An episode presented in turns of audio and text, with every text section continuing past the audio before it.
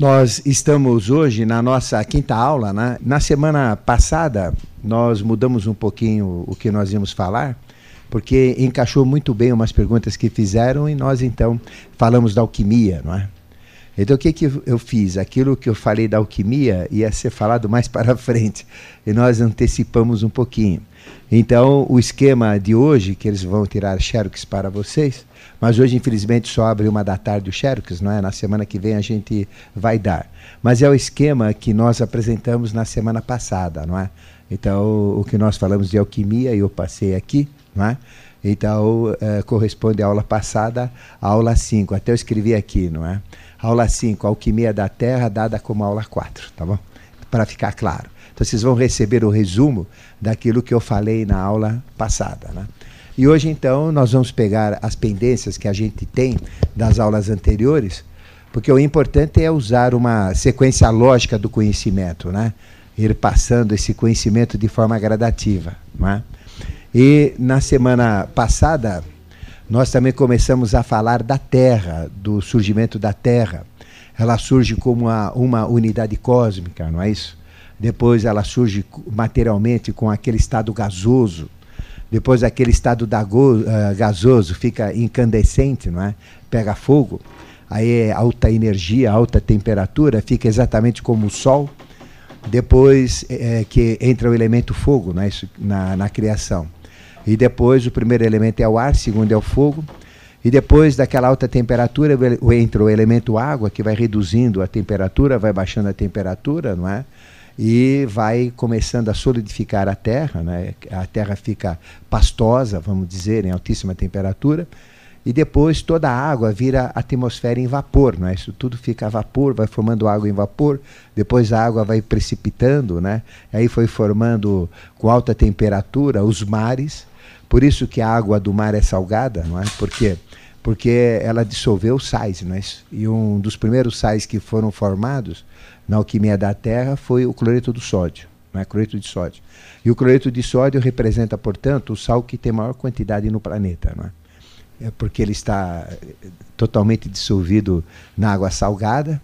Por exemplo, no Mar Morto, a gente nem afunda quando boia, né? A gente entra no Mar Morto. Por que, que ele chama morto? Porque tem tanto sal lá que não nasce nada lá, não é? E a gente não afunda, porque a água é muito densa, não é? de tanto sal que tem.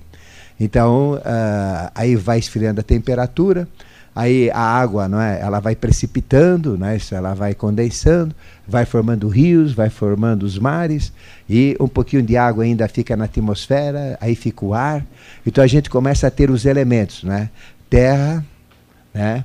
Que vai sendo uh, solidificada, a água que vai se formando, depois o elemento gasoso que forma a atmosfera e o elemento energético que a Terra era praticamente igual ao Sol, na, na fase que depois do gás ela pega fogo, né? Isso, ela, incande, ela fica incandescente. Então, essa energia está no núcleo da Terra. A gente falou da Terra oca, né? Porque ela não é oca de vazio, mas ela é oca preenchida de energia, chamada energia solar. É uma energia eletromagnética inteligente que pode ser transformada em qualquer coisa. Não é? E aí aparece então a Terra uh, no, no, seu estado físico apenas, tendo quatro elementos: a terra propriamente dito, né?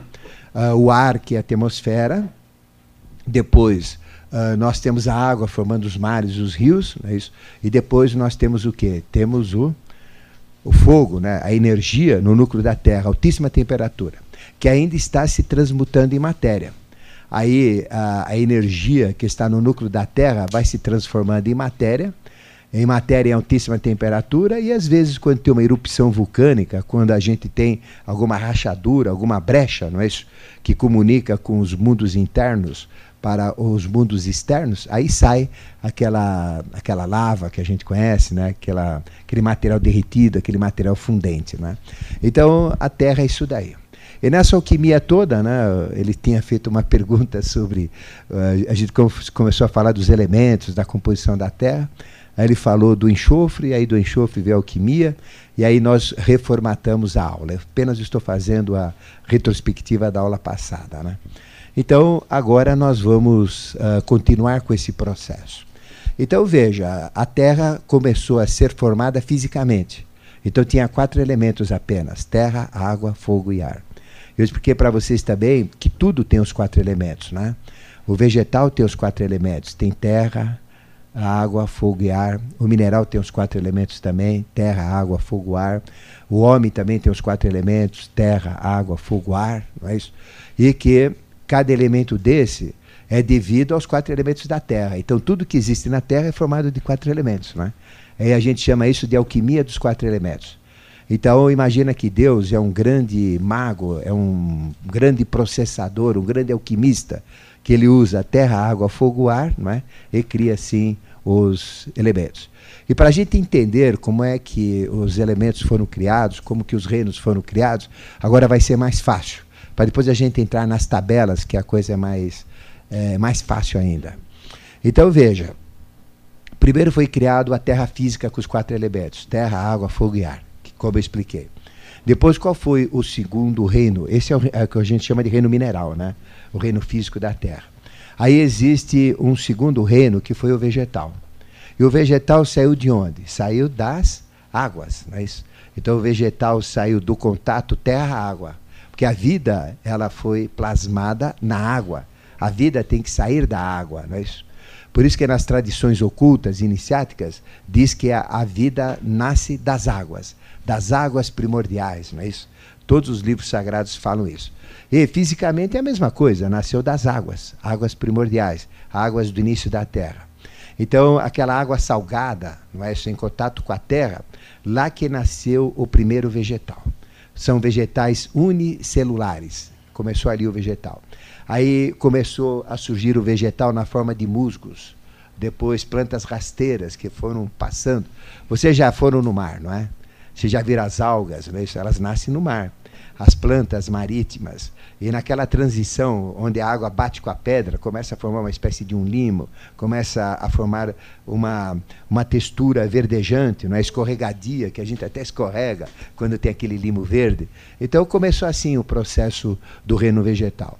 E depois, encorpando né, uh, gás carbônico que existia na natureza, com a fotossíntese, ele foi crescendo. Então surgiram sete vegetais básicos, sete espécies de vegetais primordiais. Esses vegetais primordiais deram origem depois às gramíneas. Depois das gramíneas vieram os arbustos. Depois dos arbustos né, vieram as árvores um pouquinho maior, até que foi formando toda a classificação vegetal né, que a gente tem hoje. Mas tudo isso veio do mar. Né? O reino vegetal veio do mar. Aí depois surgiu um terceiro reino, né? Um terceiro reino que surgiu, qual que foi? Foi o animal. Como é que surgiu o animal? Também surgiu do mar, não é? Do contato do, do mar agora, da água, tendo aquele musgo, né? e tendo a terra.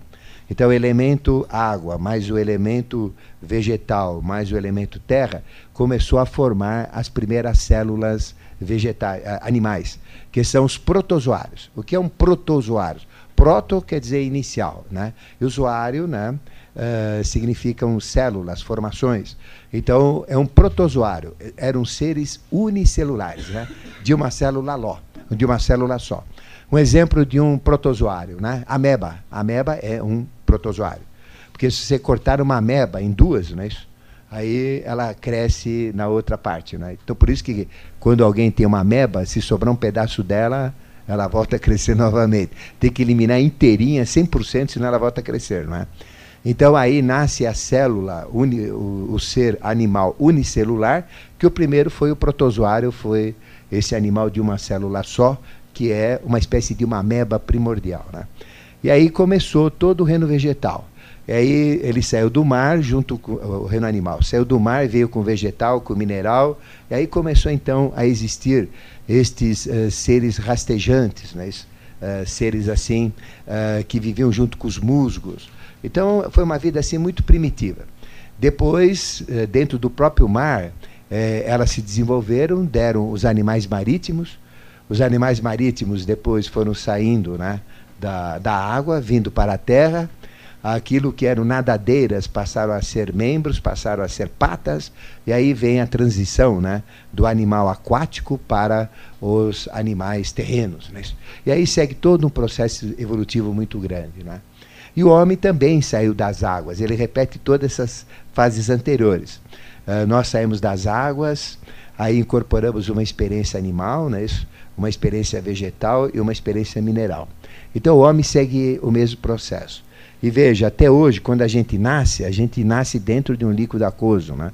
que a gente está dentro do processo placentário, né? da placenta, uh, cheio de nutrientes, cheio de energia vital. E depois aquele líquido né? que a gente está uh, imerso dentro dele. Então nós somos seres aquáticos também. Né? Aí quando estoura a bolsa da, da nossa mãe, quando estourou a bolsa da nossa mãe, é que a gente já tem, não, tem muito tempo, tem que sair logo, senão a coisa complica, né? Certo? Então aí estoura a bolsa, sai a água, a gente sai para a terra junto com a água, né? E entra no mundo físico. Só que é um processo muito posterior, isso que eu estou falando, então existe uma evolução, é? Então o importante é entender essa lógica. Isso está claro para vocês, né?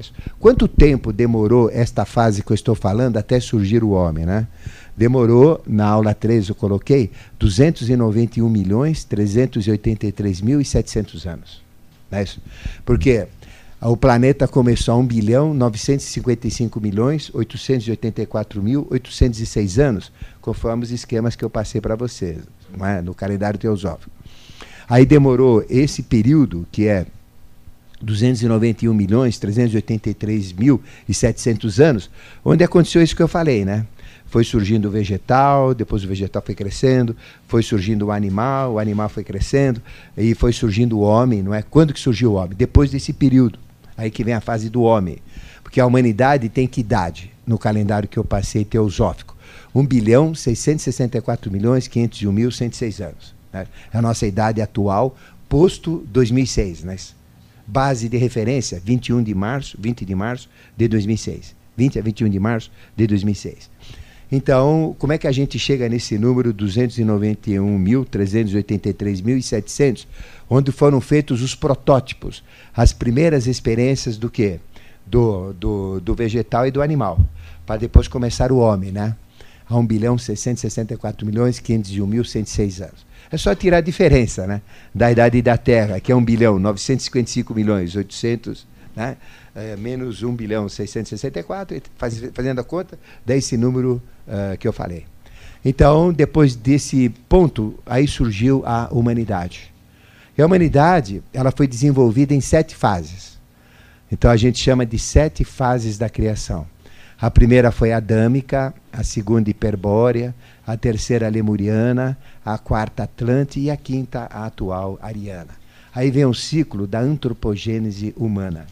Então, qual é a minha idade? Qual é a idade de vocês? Qual é a idade da humanidade? Qual é a idade do ser humano? É exatamente esse período, né, depois de 291 milhões 383 mil e 700 anos, onde começou a humanidade, que dá 1 bilhão 664 milhões 501 mil 106 anos. Então, se vocês pegarem a doutrina secreta, isso daqui está meio embananado lá na doutrina secreta, mas se vocês olharem lá, com esses números que eu dei agora, vocês vão entender direitinho, porque vocês vão chegar no ponto certo. Né? Então, esses são os números atualizados. Usando o mesmo calendário da doutrina secreta, o mesmo calendário Atlante, que vem desde a época da Atlântida, né? muito, muito antigo, chamado calendário de Assura Maia. Tá certo? Bom, então, então este é o princípio assim mais amplo né? da criação dos reinos e mais amplo da criação do homem. Agora, uh, como é que Deus cria, como é que Deus uh, desenvolve o processo? Eu estou na aula 3, na, na parte 3, evolução é acumulativa. Né? Então, como é que funciona? Eu falei para vocês que existem quatro hierarquias criadoras. Né? A primeira hierarquia chama hierarquia dos Asuras. Qual é a especialidade dele? É plano mental, né? tudo sobre o plano mental, e, e o mineral. É as suas duas especialidades dele. Conhece tudo sobre eh, de quem é Asura. A hierarquia Asura é especialista na dimensão mental e na experiência mineral. Conhece tudo sobre o mineral. Uma segunda hierarquia chama-se Agnisvatas. Eles são especialistas no, na dimensão astral, aqueles que criaram a dimensão astral, e na experiência do vegetal. Conhece tudo sobre o vegetal. Uma terceira hierarquia chama Barishades. Eles são especialistas no mundo etérico e conhece tudo sobre o animal. Né? E uma quarta hierarquia chama-se Jiva, que conhece tudo sobre o mundo físico, que nós estamos falando agora, né? Eles são os especialistas no mundo físico e conhece tudo sobre o homem, né? O quarto reino nominal, sobre o ser humano. E estas quatro hierarquias estão trabalhando aqui na Terra. Qual é o objetivo das quatro hierarquias? Ou seja, da hierarquia dos Asuras, que cria o mineral, usando a dimensão mental, o que, que é? É, é pegar todo, toda a experiência do mineral e usar o mineral que é da terra pura, né, só do reino físico, e transformar esse mineral no quê? Num vegetal. Então, é, então é uma primeira, uh, um primeiro trabalho é aprimorar o mineral para criar formas bonitas como os cristais, não é isso? Então existe uma evolução dentro do próprio mineral, desde uma terra amorfa, não é? Uh, sem forma, sem graça, sem, sem constituição, né? como uma poeira, uma areia, transformar isso em cristais bonitos, né? isso com formas, eh, cores, etc., com poderes também. Então, é um primeiro trabalho dos Asuras. Aí, qual foi o segundo trabalho dos Asuras? Pegar o próprio, o próprio mineral e criar bases para que esse mineral pudesse ser sustentáculo do vegetal e entrasse na estrutura do vegetal. É? Então ele faz o quê? Ele cria os nutrientes que, que são os nutrientes do vegetal, que são os nitratos, né? Isso, o nitrato de potássio. Aí vem o, o jogo do potássio né? na agricultura. Aí vem os fertilizantes, né? Isso. E a estrutura de um, de um vegetal, o que, que é? Se nós pegarmos um pedaço de vegetal, uma planta qualquer, aquilo é uma terra, mas é uma terra com água, com mineral. Porque se a gente ficar olhando a terra, caramba, de onde que surge o vegetal, né? Surge do nada, né? Ele tem que surgir da terra. É uma terra transformada. Então a estrutura, né, uh, os alimentos, os nutrientes que a gente chama uh, vegetais, os sais que compõem o vegetal, e o vegetal tem sais incríveis, tem produtos in incríveis. Eles têm produtos assim para alimentação, que também são compostos químicos, né? são produtos químicos, são produtos orgânicos também, não é? É muito grande. Então, é um segundo trabalho deles. Ou seja, pegar tudo que ele sabe sobre, sobre o mineral e adaptar numa condição evoluída que é o vegetal. Aí depois eles têm um terceiro trabalho, que é o animal. É pegar o mineral e transformar o mineral né, uh, numa terceira categoria já trabalhou o, o, mineral, já trabalhou o vegetal. Agora ele vai trabalhar o mineral para constituir no reino mineral o próprio animal. Então veja, aí tem os ossos, tem as cartilagens, tem os dentes, né? uh, tem os sais, tem os produtos que entram no metabolismo animal. Né? Então veja que coisa importante que a Seraquia fez. Então ela trabalhou todo o mineral para poder entrar não é isso, na experiência que nós chamamos experiência animal. E depois um quarto trabalho em cima de nós agora, do, dos seres humanos. Então pega o mineral para transformar nos ossos né, do ser humano. Então os ossos do ser humano são superiores aos ossos dos animais, não é isso? Então nós temos muito mais capacidades, muito mais evolução no nosso sistema esquelético do que no sistema esquelético dos animais. Aí então os artrópodes, que são seres com membros articulados, né? então eles têm jogos muito bonitos nas articulações. Vocês já viram uma, uma aranha andar? Vocês já viram um, um, uma, uma cobra rastejar? Então veja a flexibilidade na coluna dela, né? ela fica em pé, ela pula, ela dá bote, ela tem uma elasticidade muito grande. Então veja que as, essas, essas articulações, esses mecanismos, essa inteligência esquelética, não é? são dos Asuras. Né? Então eles que criam uh, toda essa articulação. Veja os nossos dedos, a mobilidade, né? a gente faz o que quer com os dedos. Né? Então é uma habilidade muito grande. Então as articulações. Aí os dentes, né? então veja a perfeição dos dentes. Se a gente olhar os dentes de todos os animais, já viram dentes de tubarão? Que coisa linda, né? Você tem uma carreira assim. É, é, ruim quando pega a perna da gente o anádega, né? Mas é uma coisa bonita, marcada, marcada de, um, de uma cobra. Já viram marcada de uma cobra? As articulações. Então, veja a inteligência que tem nisso, né? Nos esqueletos que existem, a quantidade de esqueletos que, que tem. Vocês pegam um guepardo que corre a mais de 110 km por hora, aquela, aquela musculatura né, dele, assim, alta velocidade, coisa mais linda. Então veja, articulações perfeitas que o homem nunca consegue uma tecnologia dessa nos seus robôs, nas suas máquinas. É uma coisa perfeita, né? Então, essa hierarquia é especialista nisso, né? nas estruturações ósseas, para a gente entender o trabalho deles. Né? Então, veja o esqueleto humano, que coisa linda também, não é? Ah, os dentes, ah, o sistema fisiológico, os sais que a gente tem, a química que a gente tem, não é? Tudo isso é do mineral, né? da parte mineral que nós temos dentro de nós. Então, essa hierarquia fez quatro trabalhos. Né? Por isso que o que, que existe de mais perfeito no reino mineral? Os esqueletos, né?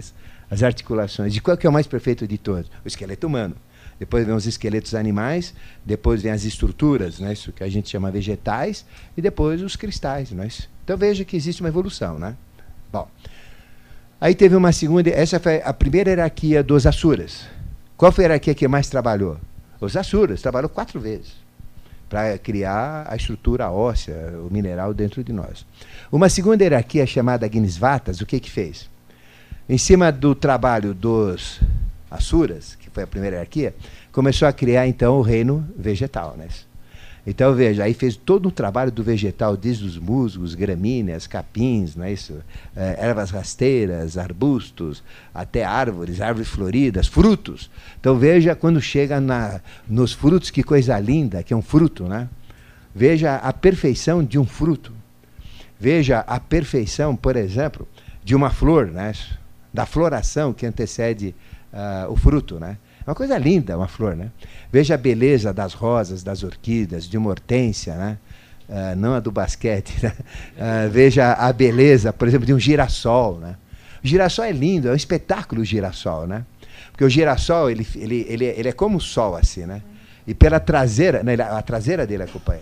Então, pela traseira ele acompanha o sol. Então, ele, ele, ele é como que um refletor do sol, né? Então, o sol pega por trás e ele acompanha o sol. Não é diferente, é por trás, né? Né? Então ele vai. Veja a banana, né? que coisa linda a banana. Uh, as forças que existem numa banana. Não é?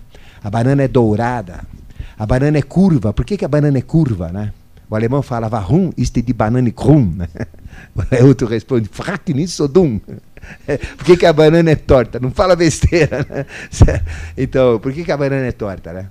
Porque uh, a ponta dela é a flor, né? E ela tende a buscar o sol. Então ela é torta porque é a força da natureza buscando o sol. Então a banana curva, né? Para poder buscar o sol melhor, né? É a força solar que entorta a banana, né?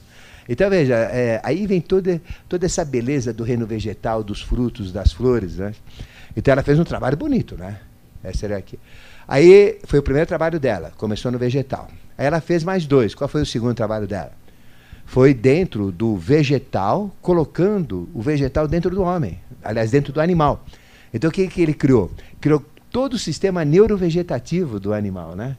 Todo o sistema nervoso é, é, é um sistema vegetal avançado. Né? Aí criou o sistema respiratório. Né? Então veja que coisa linda que é o sistema respiratório.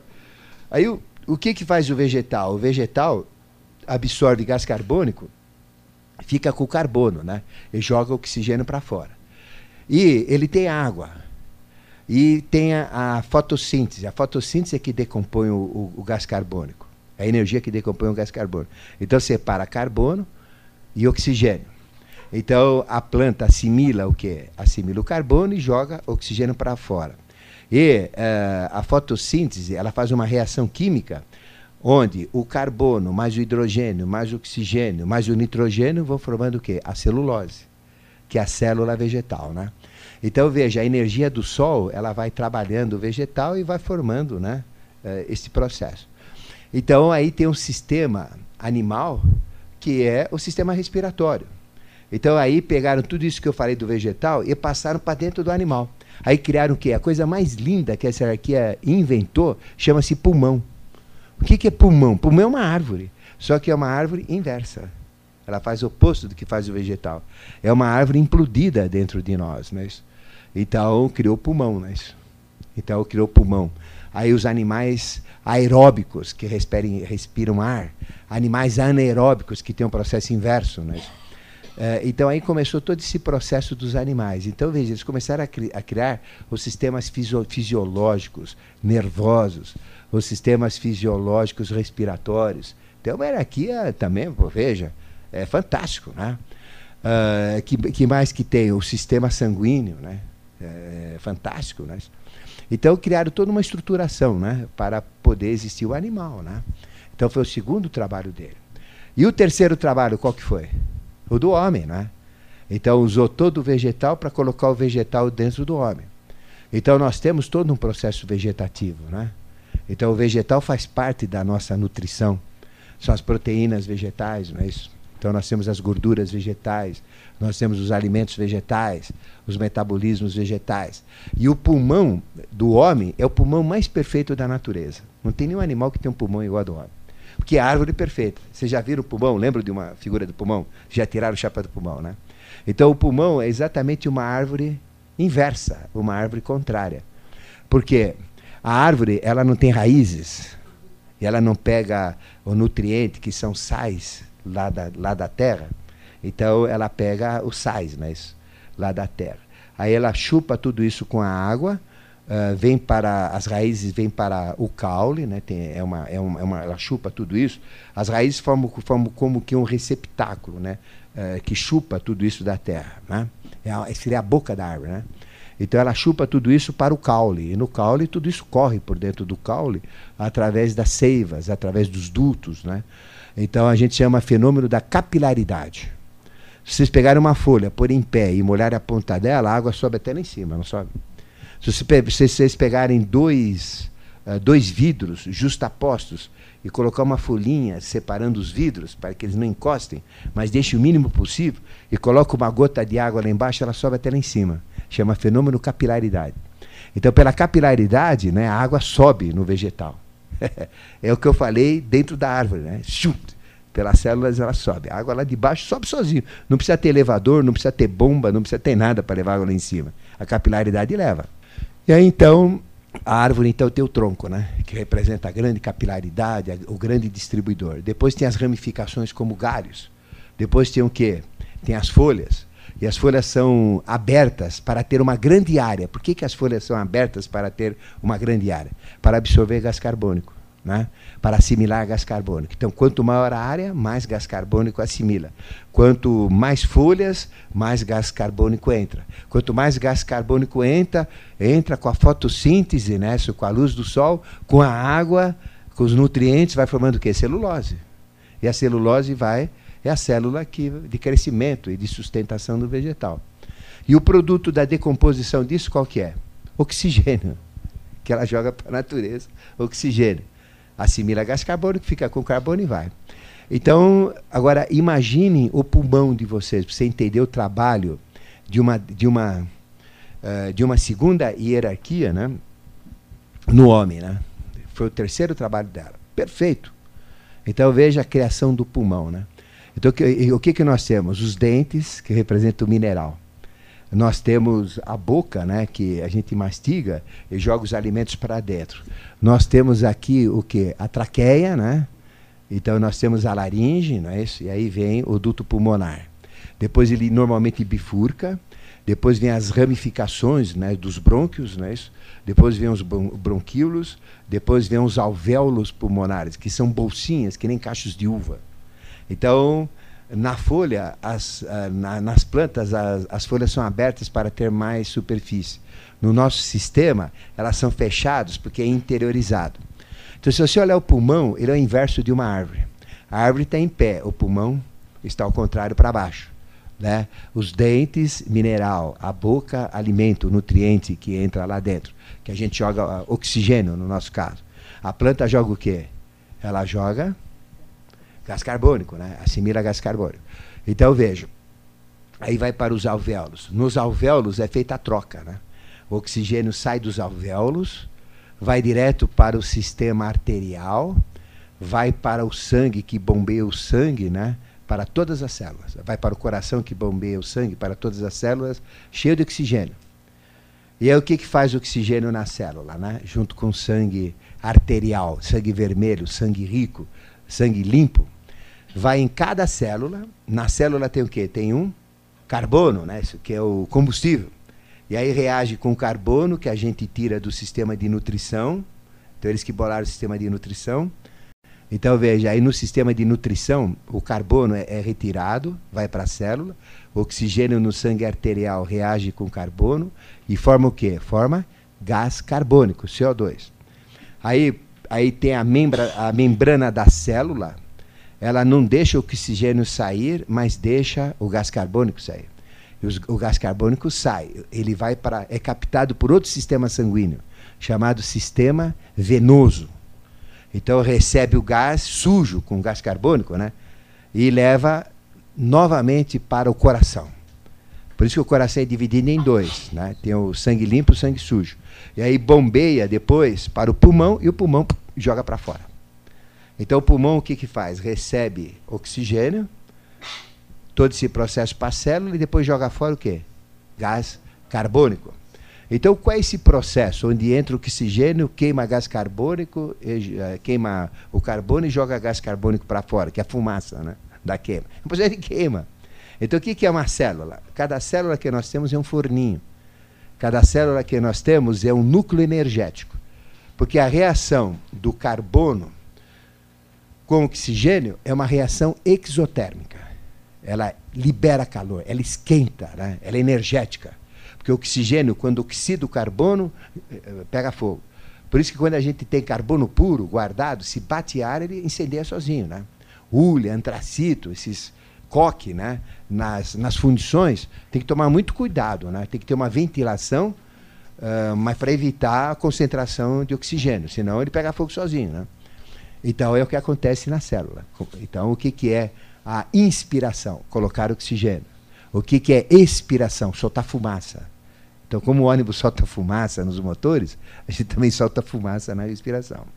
Então, a célula, o que, que acontece com essa reação? Tem uma energia lá dentro. Né? Isso dá caloria. Então, a gente não tem que ter 1.200, 1.400, 1.500 calorias, depende do peso, cada um. É a quantidade de carbono que você tem nas células, que vai reagir com oxigênio, que vai gerar gás carbônico, e o resultado térmico disso daí, o que, que é? É a caloria. E a caloria é usada como energia. Então, o que, que fez essa segunda hierarquia dos Agnisvatas? Eles não são entendidos em. Aí vocês vão entender agora. Eles não são entendidos na dimensão astral, na dimensão da luz, nas energias. Né? Isso que é o, é o astral, né? Astral é luz. Então, eles que são os criadores da fotossíntese, eles que são os criadores das energias. E a nossa energia corpórea, eles que bolaram. Veja que inteligência deles, não é isso? Então, o vegetal joga gás carbônico, vai para o animal. O animal recebe o gás carbônico, aliás, o vegetal assimila o gás carbônico e joga oxigênio, né? O animal recebe o quê? O oxigênio joga gás carbônico. Então, o detrito do vegetal é o alimento do animal. O detrito do animal é o alimento do vegetal. Veja que economia fantástica, que inteligência fantástica que tem nisso, né? Que hierarquia que fez esse mecanismo? A hierarquia dos Agnisvates, que criou o reino vegetal. Então, o pulmão é uma árvore. Então, em vez da folha ser aberta, a folha é fechada. Em vez da árvore ser para fora, a árvore é implodida. Em vez do galho ser indo para fora assim, né? O galho é para dentro. Vocês já viram o pulmão? É tudo para dentro, é tudo ao contrário, né? E a folha, em vez de ser aberta, é fechada. Em vez do caule ser maciço, ele é oco. Em vez da, da raiz estar lá embaixo, a raiz está nos dentes em cima. É o oposto, né? Então pega uma árvore, inverte e põe dentro do homem, né? E inverte o ciclo. Olha que inteligência dessas hierarquias, né? Então aí eles pegaram toda a experiência do vegetal para criar o homem, né? E o homem então teve uma constituição fantástica. Então, no homem, o que, que é? E no animal também, é o sistema nervoso vegetativo, né? é o sistema que a gente chama uh, simpático e parasimpático, né? ou sistema nervoso vegetativo, outro nome, e o sistema respiratório. Agora, tem que ter um sistema sanguíneo também, não é? Sistema sanguíneo, o que, que é? É o sistema calórico, porque o calor do osso é distribuído pelo sangue. O sangue recebe oxigênio, o sangue joga fora o sangue arterial recebe oxigênio, o sangue venoso joga fumaça, que é o gás carbônico, né? e eh, no processo vem o processo de esquentamento, processo energético, toda a nossa energia. Né? Então, toda a nossa energia está no sangue, né? tá certo? E nas células. Aí vem as calorias, agora vocês sabem o que é caloria, né? né? Tá claro? Então, esse é o terceiro trabalho. Primeiro no vegetal, segundo no animal, e tudo que ele fez, isso que eu falei, está no animal também, né? Só que é mais primitivo. E isso foi aprimorado né, a uma categoria hominal com muito mais perfeição. Então a gente já começa a entender o trabalho dessa hierarquia. Né? Então, se eu tiver qualquer, se eu quero entender sobre a minha fisiologia respiratória, circulatória, né, uh, de nutrientes, uh, qual é a hierarquia que vai me ensinar? A Inisvata. Se eu quiser saber sobre o meu sistema ósseo, todo o meu sistema articular, sistema esquelético, né, Asuras, né? Então, eles fizeram três trabalhos, tá certo? Uh, aí vem a terceira hierarquia chamada Barishads. Qual é a especialidade dos barixades? Os barixades eles são especialistas em quê? Na dimensão etérica, criam a dimensão etérica e no animal. Não é isso? Então eles que criaram o reino animal, né? Então a primeira experiência deles qual que foi? O animal. E a segunda experiência deles qual que foi? Né? Uh, o animal na categoria humana, né? que somos nós, na parte animal. Então veja que coisa bonita dessa hierarquia também. É maravilhoso os barixades. Veja a riqueza que o animal tem, né? Então pega os animais, uh, os micróbios, né, fazem parte do animal. As bactérias fazem parte do animal. Os vírus fazem parte do animal. Né? São coisas maravilhosas, né? Porque tem vírus ruins e tem o vírus de Costa, né? Certo? Então tem os vírus, os vírus bons os vírus ruins. Né? Então veja, existe brincadeira. Então tem os vírus, tem as bactérias, tem os protozoários, né? Depois eles criaram o quê? Eles criaram os anfíbios, eles criaram os seres aquáticos, que são misteriosos, muito diferentes. Vocês já viram uma anêmona? Não é lindo uma anêmona? Vocês já viram aqueles, aqueles alimentos, aqueles seres que são alimentos para os maiores? Micro seres que tem nos mares. Veja uma baleia, que coisa linda que é uma baleia, né? Veja uma orca, né? Veja um golfinho, veja um delfinho. A esperteza, o instinto que eles têm, é uma coisa maravilhosa. Né? Então o que, que eles criaram? Toda essa variedade né, uh, que existe uh, nos, nos, mares. Então o mar o quê? São seres de água. Respiram na água, vivem na água. Né? Uma coisa linda. Aí eles criaram seres da terra, uh, vivem na terra, comem da terra. Aí eles criaram seres do ar, é isso? que eram seres uh, que estão dentro da terra, que nem têm contato com, com nada, anaeróbicos até, nem usam ar, né? Então veja que riqueza do, do animal que eles têm, né? É uma coisa linda. Né? Então é uma, uma riqueza muito grande. Foi o primeiro trabalho deles. Qual foi o segundo tra trabalho deles? Né? Foi o homem. Aí o que, que eles criaram para o animal? O que, que o animal tem de bonito? O instinto. Né? O que, que é instinto? Então, o instinto é uma sabedoria que eles criaram para cada tipo de espécie, para que cada animal saiba exatamente o que tem que fazer. Né? Um passarinho, por exemplo, ele não precisa aprender a voar né, em escola de aviação. Ele estoura a casca, eh, seca a asa e já sai pó, pó, pó, pó, pó, pó, né? Ele não precisa entrar numa, no, no, no, no Mobral para aprender a cantar. Ele já nasce e já começa a cantar coisas lindas. E ele tem sons que têm significado. Então, se a gente entender o instinto do animal, a gente sabe o que, que ele está comunicando. Ele se comunica. Veja a comunicação das formigas, a comunicação das abelhas, a comunicação das borboletas. Né? Então, é uma coisa muito inteligente. Né? Aí veja a lindeza que eles criaram no reino aéreo. Né? Veja uma águia, que coisa mais linda que é uma águia, né? a, a esperteza que ela tem. Veja, por exemplo, uh, esses pássaros que sobem alturas incríveis, né? né? que nem a gaivota. Sobe lá em cima, lá em cima, lá em cima, até onde ela não consegue nem respirar, e de repente ela cai que nem uma flecha, né? e vai certeira no peixe. Entra lá, dois, três metros para dentro da água, pega o peixe e vai embora. Né? É a queda da gaivota. É uma coisa mais linda ver uma queda de gaivota. Né? Veja a sabedoria de um pinicano, a beleza. Né? Uma águia é um esplendor, uma águia. É um dos maiores uh, animais, né? Os mais lindos que criaram. A águia, por exemplo, ela vive 40 anos, é uma idade de uma águia. Né? E quando ela chega a 40 anos, ela tem uma opção: ou ela morre ou ela renasce. Então, o que, que ela faz? Ela quer renascer, é o impulso da vida, toda águia quer renascer.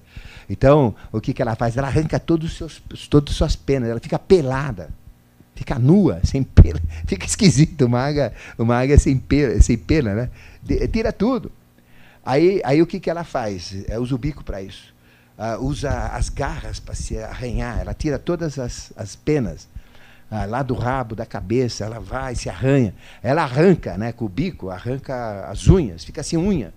Aí ela pega o bico, bate na pedra lá, até arrancar o bico, fica sem bico. Aí fica só uma massa de carne morta, jogada, né? E depois o que acontece? Ela renasce. Aí nasce um novo bico, nasce novas garras, nasce novas penas. Ela vive mais 30 anos. Ela praticamente, até 40 anos, ela praticamente dobra a vida dela. Então ela é símbolo da transformação, é símbolo da força, é símbolo daquele que vai para o chão e depois levanta, sacode a poeira e dá volta por cima, né? Certo? Então realmente é uma coisa linda a águia. Então veja que bonito que isso, é, que isso tem, né? Veja a beleza dos seres, a inteligência dos seres, né? Que está dentro deles. O animal não é inteligente, o animal não tem mente, o animal não pensa, né? Papagaio fala, veja a beleza de um de, da, da laringe né, que um papagaio tem. É uma coisa maravilhosa. Uh, a laringe de um papagaio ela é plástica, ela é amoldada, é como a nossa laringe. Por que, que, por exemplo, se eu for falar chinês, eu não consigo falar chinês? O chinesinho lá de dois anos fala perfeitamente, com todo o acento, com todo aquele jeito. Alemão que é gutural, né? né? Aquela voz difícil, né? Difícil falar alemão pra gente, né? Mas pega um alemãozinho lá de dois anos, do mesmo jeito que eles. Por quê? Porque uh, existe uma conexão do ouvido. Olha só que coisa linda que é o que eles criaram, né? Estou falando só parte do que eles criaram, mas é muito mais. A gente teria que fazer só um curso do, das da fisiologia. Então, eu pego o ouvido. O ouvido está ligado com a laringe. O som que entra na laringe é que modela no ouvido, é o, o som que entra no ouvido é que modela a laringe. Então o chinês fala com aquele eh, acento chinês, porque o som que entra no molequinho lá, que a laringe está plástica, aí ele vai e repete igual. O alemão, gutural, o som que entra, a vibração entra e a vibração aborda a laringe. E a laringe repete o som, ela copia o som, né? Então a laringe ela repete exatamente o som, porque a laringe são cartilagens, né? E lá dentro a gente tem, né, no sistema da garganta, não é? As cordas vocais. Então isso tudo é ajustado. O papagaio é plástico toda hora. Então, se um chinês fala com um papagaio, né, ele loro, loro, né, ele repete exatamente como o chinês fala. Se o russo fala, ele repete exatamente como o russo. Né? Se um alemão fala, é, é igualzinho Hans. Se um judeu fala, é igual judeu. Que são línguas difíceis para a gente falar. O papagaio não, aquilo é, aquilo é baba para ele. Né? Porque, é, veja a laringe, esse sistema. Então, eles criaram, por exemplo, todo um sistema das cordas vocais, todo um sistema né, uh, das vibrações, dos sons, porque o som já vem com o animal, né? não vem do homem. O homem fala, é um som estruturado, são palavras, são formas, são configurações de sons que dão o entendimento. Né? Eu estou apenas emitindo sons. Vocês não estão entendendo o que eu estou falando? Porque são vibrações que vocês estão captando, né? É, e essas vibrações que vocês estão captando, né? Entra pelo ouvido, uh, o cérebro processa, né? E vocês estão percebendo exatamente o que eu estou falando, né? Eu falo português porque vocês foram amoldados pelo português. Se fosse chinês, pelo chinês, não é isso? Então eles criaram o quê? Todo esse processo sonoro, né? Então veja a, a beleza que tem os pássaros. Já viram pássaros cantando? É que a gente mora aqui na capital, né, numa selva de pedra, não Mas veja o, o, o canto de um pássaro, a beleza que tem, não é? Uh, os silfos, né? Esse barulho que tem na natureza deles é uma coisa linda, né? É o rugido de um leão, né? É um lobo ivando, né? São coisas assim bonitas, né? Então eles criaram todo esse sistema auditivo, sistema de fala. Aí vocês vão entendendo o trabalho deles. E o instinto. Então qual é a obra-prima dessa hierarquia dos barixades, que criou o animal, né? Foi criar o animal propriamente dito e criar o quê? Os instintos. O que é o instinto? É a sabedoria que o animal tem, é isso? Está dentro do animal. Então o jacaré tem a sabedoria do que ele tem que fazer no instinto dele. Então o jacaré não sobe árvore, não tenta voar. Né? Por quê? Porque o instinto manda ele para a água, diz que ele tem que comer, o que, que ele tem que fazer. Não é? Passarinho também não vai para dentro d'água, sai voando. Né?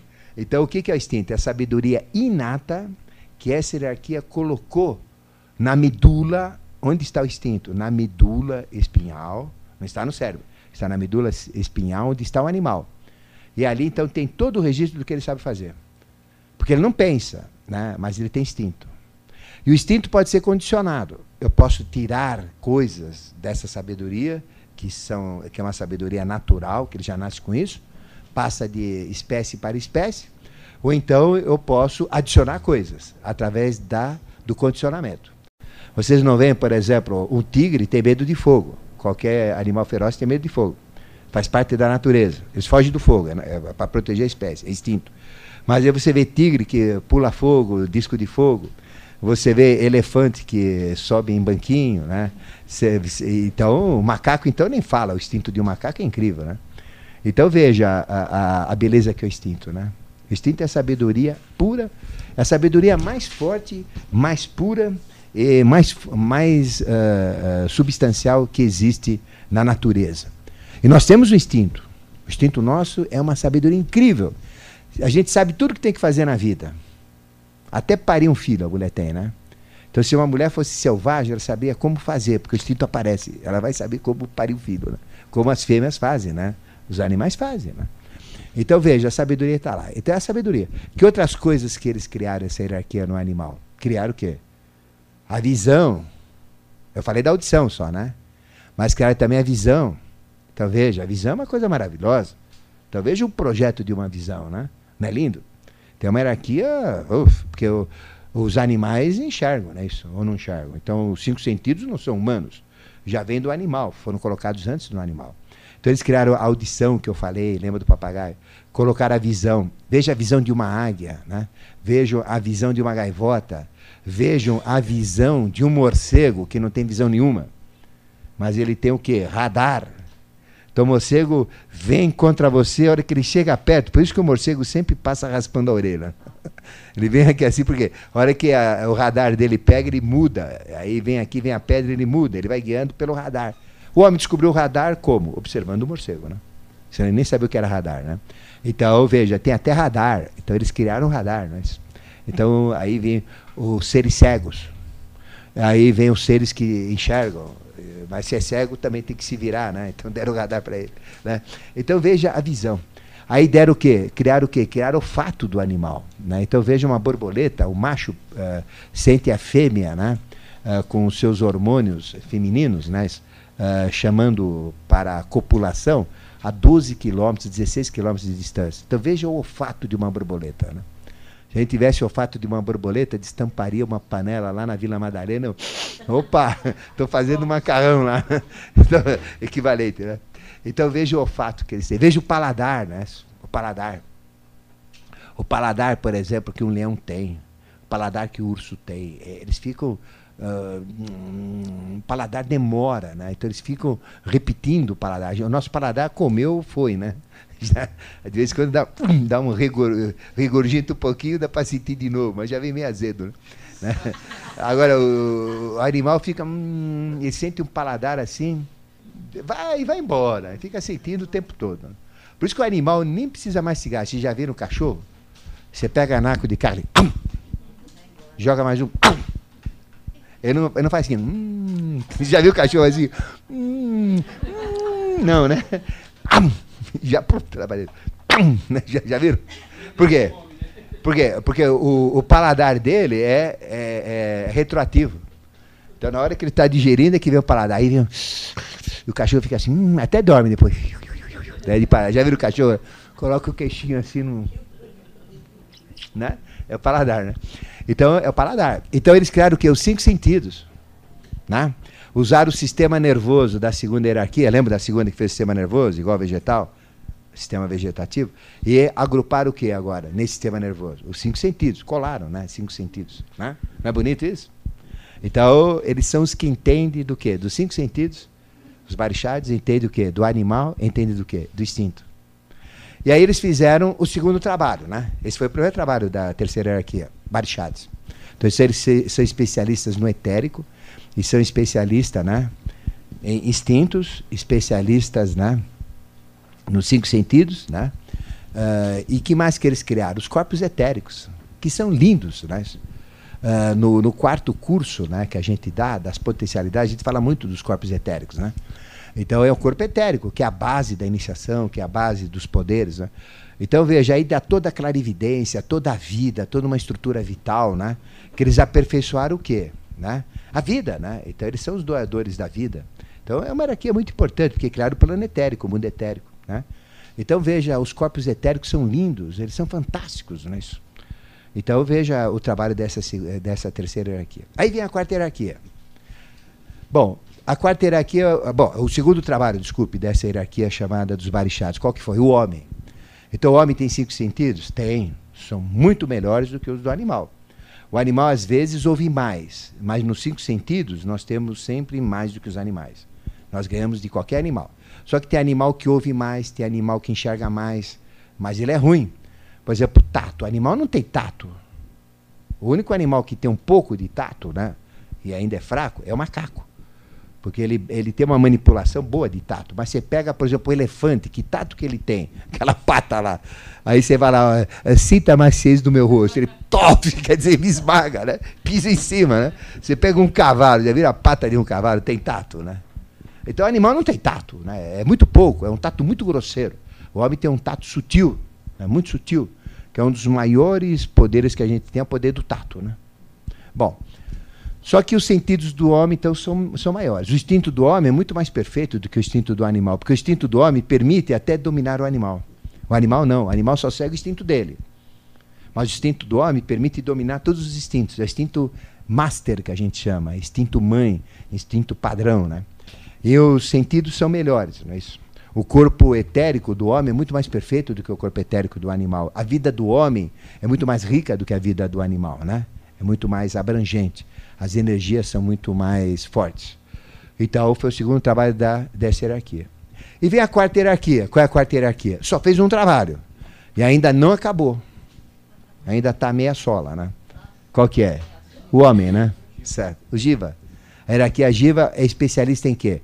No mundo físico. Eles, tudo que é do mundo físico é ele. Se eu quero usar magia física, material, terra, água, fogo, ar, quem que é o especialista? Jiva.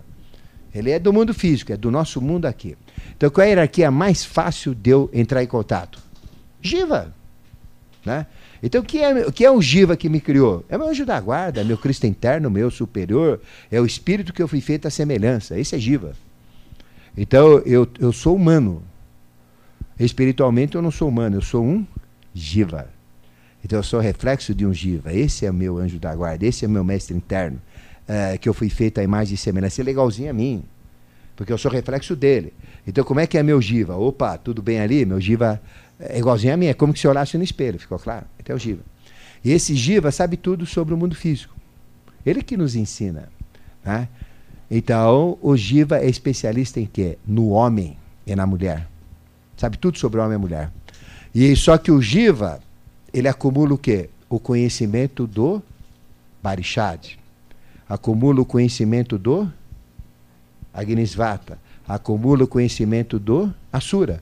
Então ele tem as quatro hierarquias dentro dele, porque ele é o quarto. A evolução é acumulativa, o conhecimento é acumulativo. O homem tem os quatro reinos dentro dele. Por isso que eu falo que não tem nenhum homem, nenhuma mulher que não tenha sido um animal completo, em todas as fases. Desde o protozoário até os animais maiores, gigantescos. Ah, não tem nenhum homem, nenhuma mulher que não tenha sido, antes de animal, vegetal desde as gramíneas até, até as mais complexas, né? vegetais complexos. E não tenha sido mineral, desde os mais amorfos, simples, até os mais bonitos com forma. Ficou claro? Então, nós temos o que? Os quatro reinos dentro de nós. Mineral, vegetal, animal ou mineral. Então, quem que trabalhou o meu corpo? As quatro hierarquias. Agora, quem que comanda todas? Jiva, que ele é especialista no homem e no mundo físico. Eu estou no mundo físico? Estou. Então ele sabe tudo sobre o mundo físico. Mas eu também não tenho só o corpo físico, eu tenho também o corpo etérico, que ele existe na dimensão etérica. Então quem criou meu corpo etérico, né? Não foi o Jiva, foi o Barishad. Eu tenho o corpo astral, que é igualzinho o corpo etérico, só que ele é de luz, é energético. Quem que criou? Os Agnisvatas. Eu tenho o corpo mental. Quem que criou meu corpo mental? Os Asuras. Ou seja, eu tenho o trabalho das quatro hierarquias dentro de mim. Meu corpo mental é Asura, meu corpo astral é Agnisvata, meu corpo etérico é Barishad e meu corpo físico é Jiva. E são quatro corpos simultâneos. Né? Porque a hierarquia ela é simultânea, ela é acumulativa. Por isso que eu tenho quatro corpos acumulativos. Até aqui está claro? Agora vamos explicar de uma outra maneira para ficar melhor ainda. Né? Aí vocês vão entender agora uh, os critérios, porque isso vai ser importante para vocês entenderem quando eu falar da nossa criação. Porque nós primeiro fomos gasosos, depois nós pegamos fogo, eram, éramos uh, flogísticos iluminados. Né? Então, primeiro nós tivemos formas de pedras, depois nós tivemos formas de, vegetais iluminados. Né? Isso, né? Como, repete tudo isso, né? como se fosse o astral, como se fosse vegetal. Depois nós fomos tendo formas do que? De animais e gelatinosos, né? Isso como se fosse ectoplasmáticos, né? Isso como se fosse gelat é, de, é, de líquidos, né? Isso é meio líquido, né? Meio gelatinoso. E depois nós tivemos a forma física, né?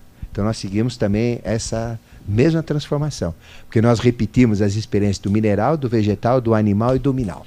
E para a gente entender isso agora, eu vou falar das formas, né? Como, por exemplo, como é que funciona. Então, toda a experiência evolutiva na Terra é uma experiência de forma. O que, que é forma, né? Forma é o que a gente percebe pela visão, pelo tato, né? Então você tem o quadrado, você tem o cubo, você tem as formas mais diversas na natureza, né? Forma das pedras, você tem as formas dos vegetais, você tem as formas dos animais, as formas dos seres humanos. Então, para você entender o trabalho, a primeira hierarquia, o que que fez, né? A primeira hierarquia trabalhou o quê? A forma mineral, né? Então, nós éramos gasosos, e ele começou a trabalhar a forma mineral, né? porque é elemento ar, né? Uh, mental, nós éramos uh, projeções mentais, por isso que a gente é chamado também de filhos do yoga, ou filhos da mente, né? Filho dos Asuras. Então a gente começou a ser criado como? Mentalmente, porque tudo tem que ser criado mentalmente para surgir fisicamente, tá certo? Então mentalmente começaram a criar as formas humanas prototipais, né, ou primordiais. E o que, que nós éramos fisicamente, né? Nós éramos formas de pedra. Então a primeira hierarquia, ela criou o quê? A, o mineral. E o mineral são formas vão desde formas simples, que nem terra, que nem areia, né? formas menos com, complexas, formas amorfas, ou quase sem forma definida, né? formas assim muito é, estranhas, né? sem definições, até formas mais configuradas, como pedras, até chegar nos cristais, que são as experiências mais bonitas. Então, qual é a especialidade das formas? É isso? É, desde as mais primitivas às mais complexas, que são os cristais. Não é isso? Então, todas essas formas, do, das amorfas, quase sem forma, até formas mais definidas, até formas complexas e bonitas, como as formas cristalinas, tudo isso foi utilizado no homem, está dentro do homem. Né? Nós temos todas essas formas dentro de nós. Então, a primeira hierarquia simplesmente fez um trabalho de formas, vamos dizer, né? para formatar o homem posteriormente. Então, aí vem a riqueza das formas do vegetal. Tudo isso está dentro da nossa forma humana. Ficou claro? Que é a mais perfeita que existe. Aí uma segunda hierarquia falou o seguinte, pô, mas forma só, pô, foi bonito, mas peraí, mas não tem graça. Né? Tá parado, não anda, tá ali. É, vamos colocar uma coisa diferente nisso daí? Que hierarquia foi essa? A primeira foi a dos Asuras. Foi a hierarquia dos Agnisvatas. Falou, não, pô, vamos fazer essa forma aí, uh, ter movimento, pô, essa forma é parada, né? O cristal não anda, tá ali, não sai do lugar. Vamos botar movimento nisso? Aí o que, que eles pegaram? Eles pegaram o mineral junto com a água e colocaram mais um atributo chamado vida. Né? E misturaram tudo isso. E o que, que aconteceu e tal, né? Porque toda a vida vem do Sol, né? Eles são eh, especiais do Sol. Porque tudo, as hierarquias eu estou falando separadamente, mas elas atuam simultaneamente, né? Então o que acontece, né? Aí vem o vegetal. O que, que é o vegetal? O vegetal é o mineral que tem água e tem vida. Quais são as características de um vegetal? É um, ele cresce, né? Então a vida faz crescer. A vida tem que ter sustentação, tem que ter manutenção, que é conseguida pelo sol, pelos nutrientes, pela água, né? E depois ela tem um ciclo onde acaba essa vida também, né? Então isso, isso já dá um certo movimento, aí nasce os ciclos da natureza, né? Então ele usou uma segunda experiência, né? Onde essa hierarquia dos Agnisvatos colocou o quê? Colocou o, mineral, colocou vida e formou vegetal. Só que o vegetal ainda é preso à terra, né? Mas ele é mais plástico, não é uma terra dura, compacta, é uma terra mais mole pela água, amoldada pela água. Qual é o elemento que molda o barro? A gente não consegue fazer figuras com barro, imagens, não é isso? modelando argila, né? Então, é, o que, que é a planta? É uma modelação de argila, né? uma argila modelada. Só que a vida transforma né, o mineral, as forças da criação, no vegetal em si. Mas o que, que é o vegetal? É mineral. Ele se nutre do mineral, está grudado no mineral, só que ele tem uma coisa a mais grudado com a forma, que é vida. Qual é a forma mais bonita que tem? É do mineral ou do vegetal? Lógico que é do vegetal, né? Porque é uma forma plana do vegetal, né? É uma forma plana. Então veja uma flor, elas são folhas, folhas contorcidas, né? Uma orquídea é tudo plano, é contorcido. Uma rosa é tudo plano, só que é contorcido. E essas contorções em volta de si mesmo, né, em volta de uma mesma forma, são formas planas. Então são formas grosseiras, mas não são lindas? Ah, ah, você pega as formas de, das flores, aquelas ondulações que tem, né, são formas planas. Né? Então foi uma forma muito bonita. Então veja, a segunda hierarquia fez o quê? Ela pegou as formas do vegetal e melhorou a forma, né? Para a forma do vegetal. Do, pegou a forma do mineral e mudou para a forma do vegetal. Ficou muito mais rica, muito mais bonita, né? E deu vida. Aí já. A terra tem vida agora. Como? Aí você vai saber do perfume. Aí o que acontece? Mas se eu não falar, você me lembra. Então o que acontece? Aí vem a vida, né? É, é todo esse processo, né? Tá? Então foi crescendo o vegetal. Lindo, né? Então o vegetal é o, é o mineral que tem forma e que tem vida. Definição: mineral é uma experiência de forma. Vegetal é uma experiência de forma e de vida, teosoficamente falando, tá claro? Então a segunda hierarquia fez isso. Então é especialista nisso daí. E a vida é o sol, né? É a fotossíntese, né? Ele vai modelando tudo pelo sol, né? Pela inteligência solar, né? Bom, aí veio uma terceira hierarquia e falou, tá tudo bem. Mas, pô, mas, que graça tem? Não sai da terra. já cresceu, né? Aí a terceira quer falar, vamos caprichar, vamos fazer isso daí ficar solto na terra. Vamos fazer um vegetal, não preso na terra, mas solto. Mas caramba, ele está preso na terra, né? Agora, para ser solto, como é que precisa fazer, né? Aí colocaram o quê? Instinto, que é a sabedoria que foi colocada no vegetal, percebeu que faz solto. Aí colocaram os cinco sentidos para saber o que ele tem que fazer pelo instinto que comanda os cinco sentidos do animal, para saber o que ele tem que fazer solto na terra. Aí colocaram que é o tato. Por que, que existe o tato? Para o vegetal que está solto na terra, né? É, ele não está mais grudado na terra, agora ele está solto, para sentir a terra. Se ele cai no buraco, lá cai no precipício, uh, né, fica preso, ele tem que se soltar. Então deram o tato né, para ele, para sentir a terra. Mas caramba, aí ele tem que ir para algum lugar, não tem? Ele está solto, então como é que fica? Ele tem que ter uma direção. Então deram o quê? A visão para aquele vegetal solto, né? Uh, que recebeu o instinto, que é uma sabedoria para estar solto na terra, para ter o que? O tato para saber eh, apalpar onde ele está andando solto. A visão para saber onde ele tem que ir. Né? Depois deram o quê? Deram a audição para saber eh, para onde que ele tem que ir, o que, que ele tem que buscar. Né? Então, é, pela audição, o, o, maior vai atrás do menor para comer, o menor foge do maior né? para se salvar, não é? Pelo instinto. Então aí vem a audição. Aí vem o paladar, para quê? Para ele poder buscar o reino vegetal, né? Que é o reino anterior, e jogar para dentro, buscar o próprio vegetal para usar para dentro, né? Tá certo? Tá? Então vem o tato, vem a visão, vem o, o né? vem, o, vem o paladar e vem o olfato, né? Para sentir a fêmea, né? Sentir os hormônios da fêmea, que nem eu falei da borboleta, que tem um olfato fantástico, uh, ah, para poder ir atrás, para poder ir atrás pelo olfato também como direcional. E aí nascem os cinco sentidos, nascem os sentimentos e, e nascem os instintos. Né? Agora, o animal tem, tem sentimento? Sim. O animal tem medo? Lógico que tem. O animal tem raiva? Lógico que tem. O animal tem alegria? Tem. Só que ele não tem expressão facial. Ele abana o rabo né, na alegria. Né? Ele tem medo? Tem. Só que não tem expressão facial. Ele não tem a beleza da plasticidade humana. Então ele enfia o rabo no meio da perna quando ele está com medo. Já viram animal com medo? Enfia o rabo no meio da perna. Animal alegre para cima, né? Animal curioso, ele põe lá para cima, que nem antena. Já viram animal com. O rabo parece uma antena, né? Captando as coisas, né? E, e animal alegre, tchuc, tchuc, tchuc, tchuc, tchuc, tchuc, rabo, né? Abanando, né? Então, é, ele tem expressões, né?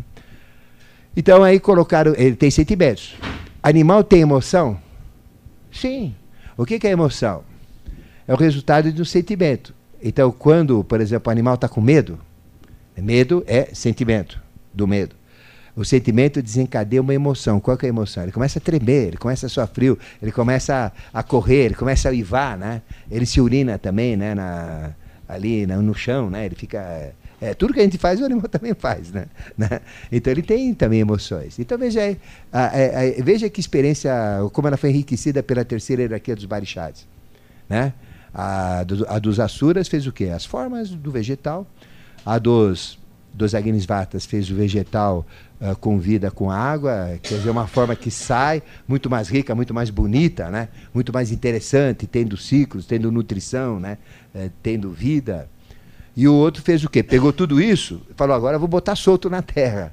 Aí nasce o quê? Os cinco sentidos. Por isso que nasceram os sentidos, né? né? Mas caramba, mas esse animal tem que ter energia, não tem? Agora vocês vão associar as coisas. Não tem que ter energia? Uma planta tem energia? Tem, né? Porque tudo tem os quatro elementos, como eu falei na vez passada: terra, água, fogo, ar.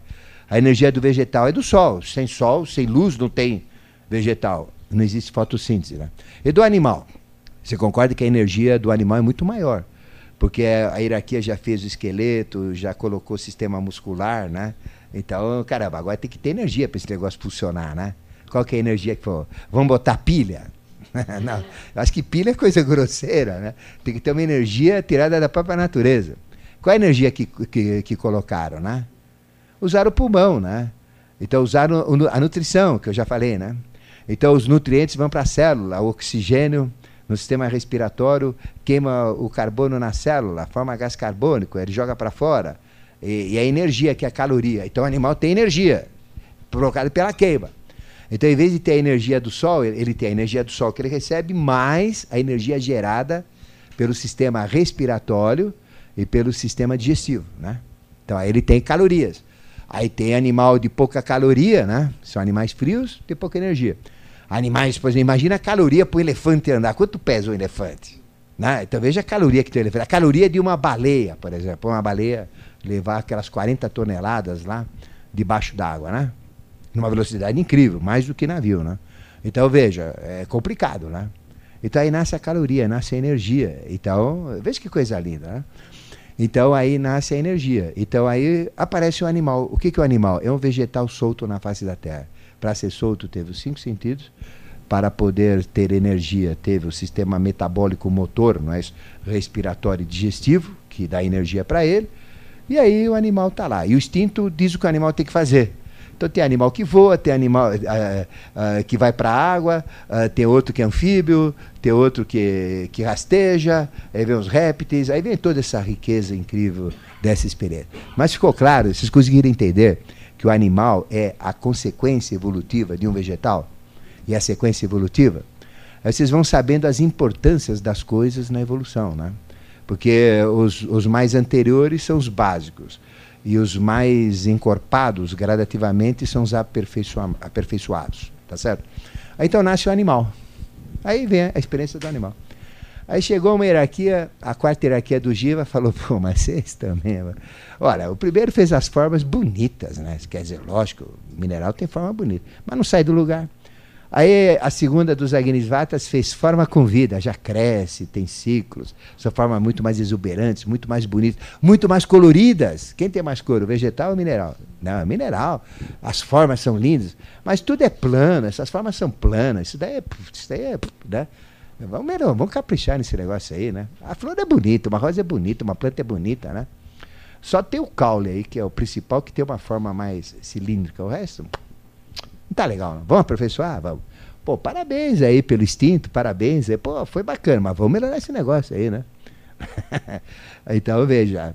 Uh, aí, então, uh, o que, que ele fez, né? Essa, vamos dizer, essa, essa terceira hierarquia aí, ela fez o quê? Fez o animal, né? As formas do animal não são muito mais bonitas do que a vegetal. Então, eu tive uma oportunidade no museu de Taiwan, né? Que eu fui algumas vezes para a China. E lá eu vi um quadro chama Hundred Horses, 100 cavalos. Cavalo em toda posição. É a coisa mais linda a gente olhar a plástica de um cavalo, a plástica, a plástica de um leão, a plástica né, muscular, corpórea. Né? Veja a beleza de uma girafa, né? a beleza de uma águia com as asas. A, a, é, veja a, a simbiose que existe entre as correntes do ar não é isso? E, o, e o pássaro. Quer dizer, ele flutua, ele desliza, ele plana, não é? Uh, sem bússola, ele não usa elemento de navegação. São coisas lindas. Né? Veja, uh, tem pássaros que, como helicóptero, né? são próprios helicópteros, coisas lindas. Né?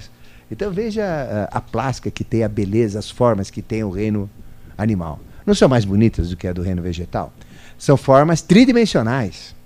Né? Não são tridimensionais? Mas só que são formas o quê?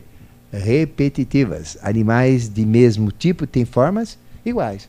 Bigo não é tudo igual?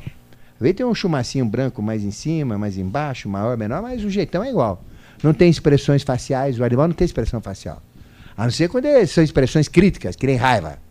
O leão com raiva, você sabe que está com raiva. O leão dormindo, você sabe que ele dorme, né? Então são expressões muito grosseiras. Mas se pegar um cachorro, você conta uma piada, o cachorro. não, não vai, né? Né? Cachorro não tem expressão, né? Já viu? É, então, é muito grossa, né? Então, muito grossa. Mas são formas grosseiras, né? Então, veja, mas é uma plasticidade maior de forma, muito mais bonita que o vegetal, isso quer dizer, né? Cilíndrica, linda, as cores, né? Então, veja a cor, a cor, a cor preta que tem uma pantera, né? É linda, aquele brilho, parece luz, né? Isso é lindo, né? Então veja uh, um guepardo, veja uh, os pássaros, a beleza do colorido dos pássaros, né? Uh, você pega um pavão, né? Abre aquela asa cheia, toda bonita. É, é, muito bonito, né? Então é muito mais bonito que o vegetal, né? Não, não pode nem comparar. Aí então a quarta hierarquia falou: tá tudo bem, vocês estão de parabéns, mas vamos caprichar mais, porque eu mando aqui, meu negócio é terra, né?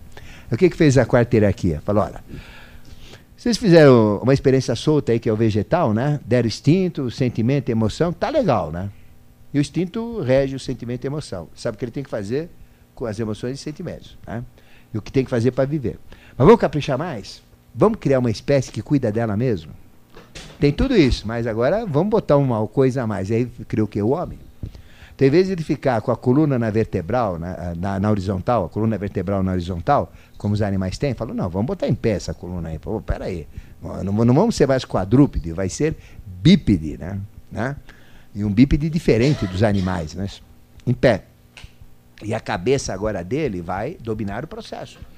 Então ele tem tudo que tem o animal, só que vamos aperfeiçoar os instintos dele, vamos aperfeiçoar né, os sentimentos dele, vamos aperfeiçoar, não é?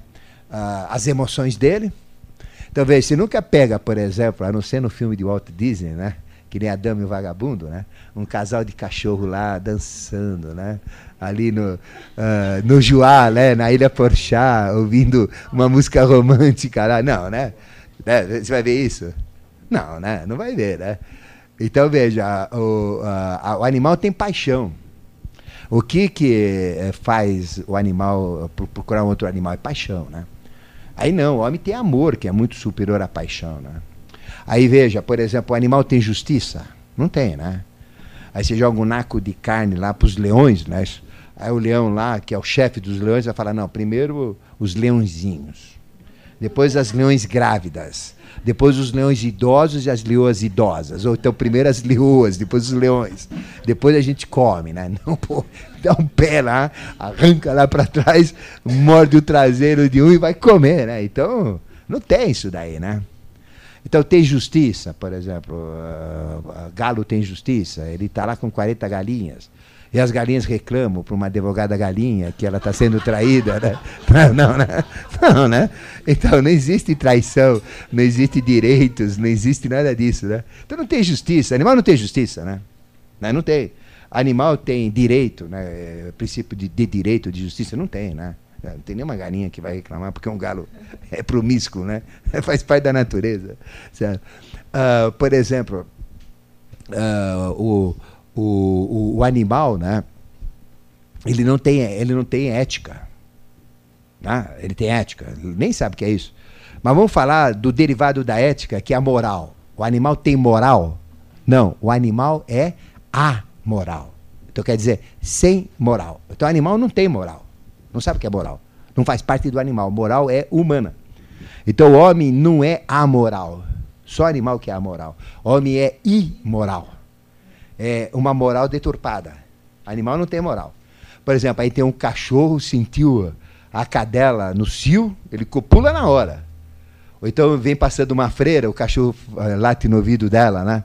Au, au, au, fala, deixa a freira passar que depois a gente, né? Fica chata, a freira, é religiosa. Não, então pode ter freira, pode ter papa, pode ser bispo, vai copular em qualquer lugar. Até na tua frente, gruda, né? Na tua frente, né?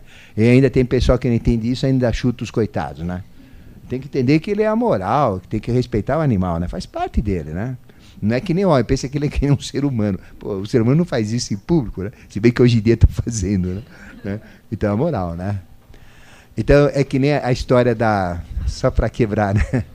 Da, do cachorrinho que, que estava conversando com a, com a cadelinha na frente de uma farmácia. Sabe o que, que ele perguntou para ela? Mertiolate. na frente da farmácia é mertiolate, né? Isso é brincadeira. Bom, então veja, animal não tem, mas o homem tem essa moral, né? Então veja, a será o que que fez? Aperfeiçoou todo o instinto, aperfeiçoou todos os, os sentidos, sentimentos e emoções, né? Que foi a outra hierarquia. Mas o que que fez o Jiva, né? Propriamente dito, né? Ele deu valores de ética, valores de moral, deu a mente para nós. E deu as características que caracterizam né, uh, o próprio ser humano, né? Que é a, a mente, o comando dos reinos inferiores, o uso do livre-arbítrio, a egoidade, tudo isso é essa hierarquia que deu, né? Então aí vem a quarta hierarquia, né? Então eu vou falar daqui a pouquinho, né? Então, então a visão já tinha no já tinha visão no animal. É. É, se vocês olharem no quadro aqui, né? Existe um quadro que eu passei para vocês, você vai entender bem isso aí que você perguntou, né? Que a gente vai explicar esse quadro, né? Porque o quadro para explicar é mais fácil, porque se vocês têm o um quadro, vocês vão lembrar tudo, né? Então, nós temos cinco sentidos. Né? Então, qual foi o primeiro sentido que nós ganhamos? Né? O primeiro sentido que nós ganhamos foi da audição. Sempre foi a audição, né? o primeiro sentido. O segundo sentido que nós ganhamos foi qual? O sentido do tato. Tato. Para sentir o mundo. Então, primeiro a audição, para sentir os impactos da criação. Né? No princípio era o verbo, então tem que ter ouvido para ouvir o verbo, senão não existia verbo. Né? Então, tem, tem que ser audição, isso é óbvio. Né? Então, o primeiro foi a audição. O segundo sentido que nós ganhamos foi o sentido do tato, para sentir o mundo. Né? O terceiro sentido que nós ganhamos foi visão. Só que antes de ganhar a visão física, nós tínhamos visão espiritual, que é a pineal. Né? Então, nós éramos cegos. Por exemplo, na fase, na fase adâmica, nós ganhamos o quê? Nós ganhamos o sentido do, da audição. Na fase hiperbórea, que foi a segunda fase, ganhamos o sentido do tato. Na fase lemuriana, nós não tínhamos visão. Nós só tínhamos o quê? Audição e tínhamos o quê? Tato. Mas nós tínhamos uma visão espiritual. Todos nós éramos clarividentes. Enxergávamos o mundo espiritual. Nós éramos cegos ao mundo material nós éramos guiados como títeres por, pelas hierarquias, como bonecos, né? comandados pela glândula pineal. Então a pineal era como que um receptor e transmissor, que é o que acontece. Quando eu desenvolvo a pineal, eu recebo, transmito pensamentos, né? Tenho capacidades telepáticas. Naquela época era assim, então era comandado pela pineal. A pineal ficava aberta, o cérebro estava aberto, tinha uma rachadura aqui, né? Uh, ficava aparente, e a pineal ficava para fora aqui. Aí vem os cíclopes da mitologia, tudo isso significa essa fase, dos gigantes, dos uranos, gigantes de um olho só, que é a pineal. Nós éramos cegos, não chegávamos a esse mundo. Esse mundo não existia para nós. A gente só sentia pelo tato e pelos impactos da criação, né? pelas vibrações, né? pelos sons. Né? Então, só, só ruídos e tato. E, mas a gente tinha contato com a hierarquia espiritual que nos comandava pela pineal epífise. Posteriormente, em meados, não é isso? quando chegou em meados da raça lemuriana, na terceira fase, é que nós ganhamos a, a, a visão. Então, ganhamos a visão física. E quando ganhamos a visão física, apagou a espiritual, que é a pineal. Então a pineal foi embotada, ela era externa, ela passou a ser interiorizada e foi lá para dentro da caixa encefálica. Hoje ela está no centro de gravidade da cabeça. E a gente começou a enxergar com os olhos físicos. Né? Então aí perdemos a visão espiritual, enxergamos com os olhos físicos. O que, que é isso, religiosamente falando? Expulsão do paraíso. Vivíamos com os deuses, conversávamos com os deuses, passamos a ser expulsos do paraíso. É exatamente isso, né? Ganhamos a visão, é a expulsão do paraíso, né? ganhamos a visão. Então foi o terceiro, o, o terceiro sentido que nós ganhamos. O quarto sentido que nós ganhamos foi o paladar. Isso foi na Atlântida. Então aí nós comíamos tudo, comíamos até seres humanos. Por causa desse paladar. A gente vai falar da teofagia, né? teocracia, essas coisas aí, onde nós até comíamos seres humanos. Né? Então era paladar. Só que você quer saber se uma pessoa entende de teosofia? Pergunta para ele, existia a loja de perfumes né, lá, na, lá na Atlântida? Não, não tem. Não tinha olfato. O olfato era muito grosseiro, a gente só sentia cheiros muito grosseiros, né? Então não tinha olfato, né? Era coisa muito grosseira. Era um protótipo daquilo que seria o olfato que a gente tem hoje. Então o olfato é atributo da raça ariana, recebemos agora. Né? Então o que acontece? Respondendo agora a sua pergunta, né? Quando uh, uh, uh, está se criando as plantas, já existe o protótipo do olfato, eles já criam o olfato. Né? Só que existe um momento onde o olfato. Já existia o perfume, só que ele era imperceptível. Né? Não, não, percebia. Né? o animal percebia, porque ele tinha olfato. Né? né? Porque nessa fase do animal atual, ele percebe pelo olfato. Né? Mas o homem, na terceira fase da criação, não tinha olfato ainda. Ele foi receber só na quinta fase. Mas já existia, né? Então, o olfato, quem criou, quem foi? Foi quem criou os sentidos, que é a terceira hierarquia dos, dos barichados, né? Criou o, o, olfato. Então, o olfato foi o quinto sentido né, que nós recebemos. E aí vem. E aqui vem esse quadro, né? Certo? Que a gente pode. Está claro a, a plasmação? Porque na hora que vocês entenderam o que eu falei, né? Uh, sobre a criação dos reinos, sobre o trabalho das hierarquias, sobre a experiência da forma, né? Então, qual é a forma mais bonita que tem? A do homem, né? porque é, é a quarta experiência de, de, forma: mineral, vegetal, animal ou minal. Então veja a expressão de um rosto, né? Então eu faço qualquer expressão com o meu rosto que o animal não faz. Veja, os animais são todos iguais, beagles, todos iguais, pitbull tudo igual, né? É, vira-lata muda um pouquinho, o que tem mais varia, variedade é vira-lata, né? Mas gato siamês é tudo igual, né? Chihuahua é tudo igual, não é igual? Jacaré de um tipo é tudo igual, crocodilo é tudo igual, né? Urso de um tipo, panda é tudo igual, urso não sei o que lá, é, é, quase que não tem diferenças, né? Tem, um, tem o mesmo padrão que se repete, né? E o animal, ele é como, por que que se repete isso? Porque é uma grupo. Alma grupo, o que que é alma grupo? É uma inteligência que comanda o quê? Os instintos. Então é uma alma grupo, né? Então é uma inteligência que comanda todos os instintos, né? Então isso chama-se alma grupo, né? O homem tem alma grupo? Tem. Eh, em relação à humanidade, nós temos alma grupo. Mas nós temos também uma alma individual, né? particular, né? que diferencia do animal. O animal não pensa. A sabedoria do animal está no instinto. Né? Então o animal não é inteligente. Ele tem um instinto mais inteligente. Ele não usa inteligência, ele não usa cabeça, ele não raciocina. Você não chega para um papagaio, né? E você não conversa com o papagaio. Você fala loro, ele loro, por causa. Lembra que eu falei do ouvido e da laringe? Uh, Curupaco, paco, paco, Curupaco, paco, paco. Verdão é o maior, Corinthians é o pior. Verdão é o maior, Corinthians é o pior, né? Você ensina isso daí para ele, né? Então o que acontece? Ele repete, repete. Mas você nunca vai chegar para o papagaio e falar bom dia. Falou, bom dia não, agora são meio-dia, já passou do meio-dia. Boa tarde. A propósito, como é que está sua mulher? A melhorou, etc. Como é que está no emprego? Ganhou aumento? Quer dizer, o papagaio não vai manter esse diálogo, ele não tem em mente. Né? Ele tem instinto. Então não existe animal inteligente, ficou claro? O que, que existe? Instinto inteligente. Qual é o instinto mais inteligente que tem? É o macaco. É o macaco. Porque o macaco é uma derivação do homem, né? O homem nunca descendeu do macaco.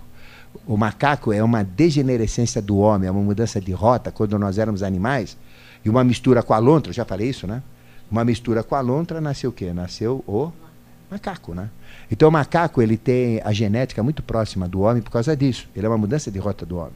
Então o macaco é o homem que não deu certo seria o homem, vamos dizer, uh, que existiria, né? Então nós seríamos todos iguais macacos, né? Não, nós seríamos uh, só que não esse macaco bonitinho que nem chimpanzé, orangotango, crocodilo, um macaco muito mais feio. Esse era o projeto do homem. Só que como uh, a fase da Lua foi completa, onde foi desenvolvido as, as primeiras experiências, os primeiros projetos do animal, foi incompleta. Então, como foi incompleta, quando chegou no meio da terceira fase lemuriana, teve que fazer um saque contra o futuro de uma quinta hierarquia, chamada hierarquia de Vênus. Hierarquia de Vênus é como a gente, são mais bonitos que a gente. Os olhos são mais alongados, eles são muito bonitos, né, os seres de Vênus.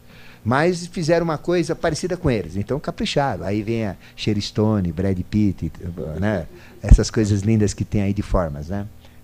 Essas mulheres formosas, homens formosos, bonitos, vem dele, porque nós, nós não éramos assim, né? Então foi um saque contra o futuro para resolver isso. E o macaco, o que, que foi? Foi aquilo que não conseguiu ser homem, né? mas hum, deram ainda uma ajeitada nele, para esse daqui vai ser uh, como seria o homem. Vai. O homem seria mais ou menos igual ao macaco. Né? Mas nós não somos homens, nós somos homens anjos. Por isso que temos dessa forma mais bonita. Né? Deram uma caprichada na gente. Né? Bom, Bom, então ficou claro isso para vocês. Agora fica bem é, evidente, não é isso? Daqui para frente o que eu vou falar, vocês vão sentir, né? Uh, porque tudo isso a gente vai detalhar agora, raça por raça, né? Uh, qual foi o processo, como é que aconteceu, né? Uh, e como a gente foi desenvolvido, né? O sexo, como é que foi desenvolvido, a evolução, a vida, né? Mas ele segue esse critério geral, né? Trabalha os quatro elementos e as hierarquias depois trabalhar especificamente a forma, né? Então o homem tem a melhor forma que tem, né? O homem é o que comanda os quatro reinos, é a quarta experiência. Só que nós temos só uma experiência. Só que a nossa experiência usa todo o resto. Usou quatro minerais, três vegetais, dá quanto? Dá sete. Né? Uh, usou duas animais, dá nove. E o homem mais uma dá dez. Por isso que vem um dez né? dentro da numerologia. Né? Então são dez experiências para formar o homem. Né? Tá? Bom, só para explicar esse quadro, então, para deixar esse quadro já colocado, né? Se já fica um explicado. Né? É, vocês têm esse quadro, né? Que eu distribuí. Então, é só pegar. Aí tem a evolução no quarto globo Terra, que a gente chama de quarta cadeia, quarto sistema, são nomes, né? Que a gente dá, né? Então, quando a gente fala de raça-mãe, nós não estamos falando de raça, não tem nada a ver com o conceito de raça que a gente tem popularmente. Raça-mãe é estado de consciência. Quando a gente fala primeira raça-mãe, qual é o estado de consciência deles? É mineral. Ah, porque foi desenvolvida a experiência mineral. Né? A segunda raça-mãe, qual é o estado de consciência? Vegetal, porque nós repetimos a sequência vegetal. A terceira raça-mãe, qual é o estado de consciência dela? É animal. Né? A quarta raça-mãe, qual que é? É hominal. A quinta raça-mãe, qual que é? É angélica. A sexta raça-mãe, qual que é? É semideus e a sétima deus. Então isso está nesse quadro do lado esquerdo na primeira coluna, né? Uh, onde a gente tem aqui, né? A primeira raça mãe, segunda raça mãe, etc. Né? E esses aspectos de eh, mineral, vegetal, animal, hominal estão ligados aos corpos, né? Cada aspecto está ligado ao corpo. O mineral é o corpo físico, o vegetal, o corpo etérico, o animal, o corpo astral, né? o mental, o corpo mental inferior, o angélico, o mental superior, os semideuses é o búdico, né, ou intuição, e o, os deuses é Atman ou forças crísticas. Então nós temos sete corpos, que representam essa, essa coluna. O que, que é corpo físico? É o, é o, corpo com vida, né? Então a gente chama corpo. Aí vem a trindade, né? aí são sete corpos, né? Sete experiências. O que, que é o corpo físico mais o corpo vital? É o corpo com vida, propriamente dito, né? O que, que é uh, o sentido, sentimentos, emoções instintos, mais pensamentos. É alma. Né? E o que, que é uh, o pensamento superior, pensamento abstrato, pensamento superior, pensamento uh, sem forma, a gente chama rúpico, a intuição e a timã ou a percepção crítica, é o espírito. Então aí vem essa casinha do lado esquerdo aí, tá vendo? Que dá uh, a divisão de corpo, alma e espírito, né? Então, na, na primeira raça mãe e na segunda raça mãe foi desenvolvido o corpo. Na segunda raça mãe, e, e na, desculpe, na terceira raça mãe na quarta raça mãe, foi desenvolvido o que? A alma. E na quinta raça mãe atual que nós estamos, que é a Ariana, na sexta e na sétima, vão desenvolver o que? O espírito, né? São os aspectos espirituais, né? Agora eu pergunto, a humanidade está espiritualizada? Não, está atrasada. Tá certo? Então, como é que isso se reflete fisicamente, né? Uh, qual é a, a, quinta região? É a garganta, né? Garganta, né? Então o nosso problema é garganta. O maior problema hoje é garganta, né? Certo? O que, que a gente tem? Então, em cada 10 pessoas, 9 têm problemas de tiroide, né? Problemas hormonais da tiroide, porque estamos atrasados, né? Então tudo se reflete corporeamente também, né? Então depois vocês têm ao lado do, dos corpos do homem as raças mães, não é isso? Primeira raça mãe adâmica, o nome delas, né? segunda hiperbórea, né? que é a linha horizontal né? do quadro. Né? Você está acompanhando o quadro, né? Terceira, lemuriana. Quarta, atlântica, italiana. Sexta, a raça-mãe bimânica. E sétima, a raça-mãe atabimânica, não é? Tá certo? E você tem os corpos que são desenvolvidos, não é isso? Né? Então a gente, a gente é, tem uma linha, não é? Uh, que está escrita ali, uma linha que desce. Nesse quadro tem X e nesse quadro tem bolinhas, não é isso? E tem uma linha que desce né, que está escrito Pravriti Marga. O que, que é Pravriti Marga? É a descida da consciência criadora, a inteligência criadora, da ideia criadora. Né? Então, Pravriti Marga é a descida da ideia. À medida que a ideia da criação vai descendo, ela vai plasmando a criação em si, vai formando as experiências, né? Então, o que, que é o que, que é Pravriti Marga? É, é a descida da consciência como ideia para criar a matéria. Depois tem a subida né, dessa flecha, chama Nivriti Marga. O que, que é Nivriti Marga? É a, a experiência realizada que retorna não é isso, para o espiritual.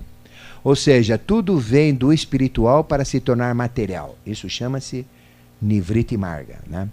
Tudo que é material tem que retornar para o espiritual. Isto chama-se. Eh, desculpe, tudo que é espiritual desce para ser material, né?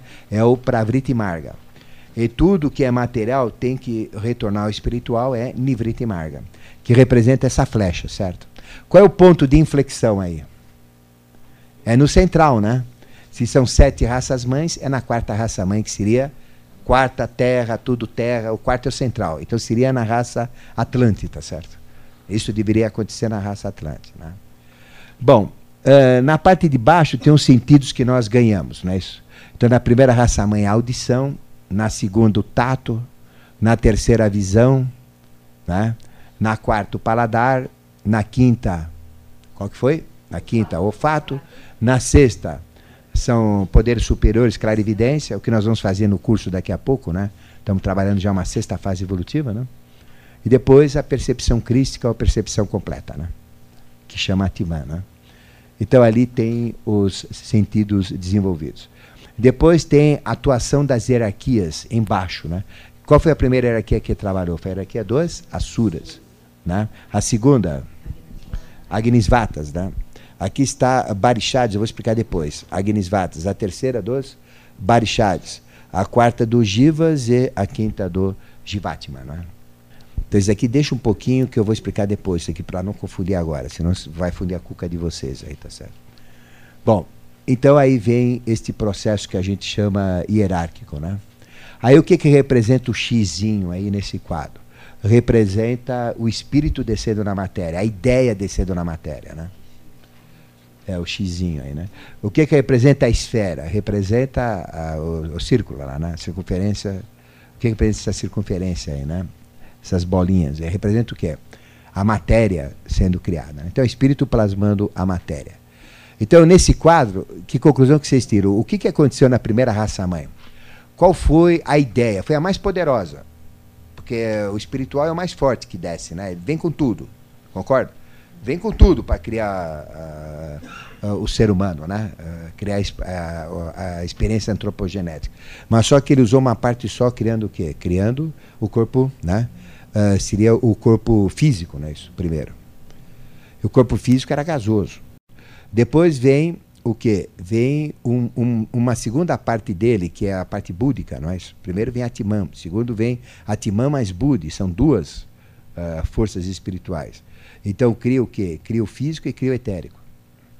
Depois vem uma terceira, que é Atman, Budi e Mana Superior.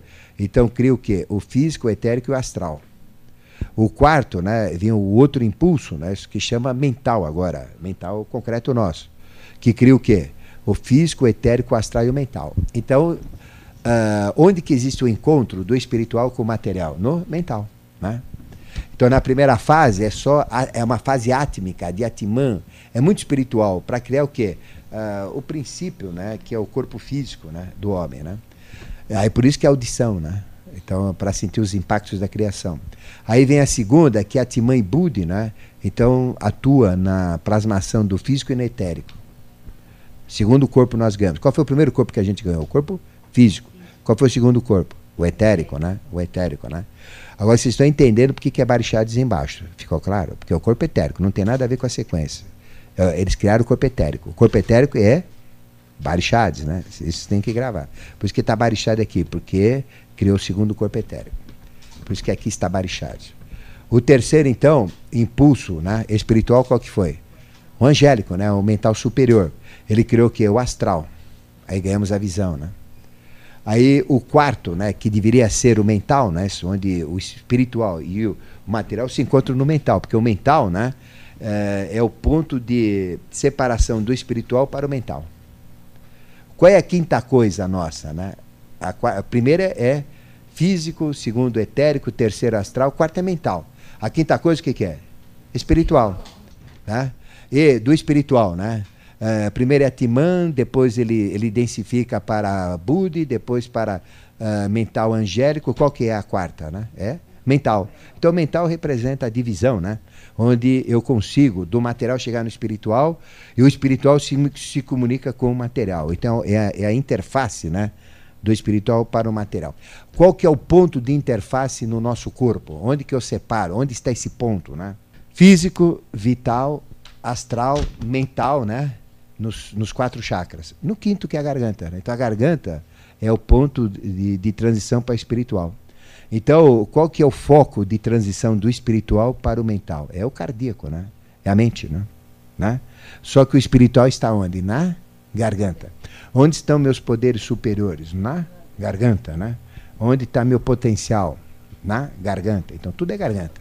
Então, vem garganta para cima é, se reflete fisicamente como isso, mas é a, é, é a, essência disso, é o espírito disso, é a ideia disso, né? Pode ser é, como, como você colocou, mas como ideia, né?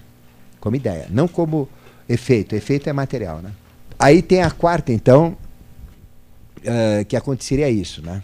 Depois o que acontece na quinta raça mãe ariana, a gente já tem que entrar no espiritual aqui, né?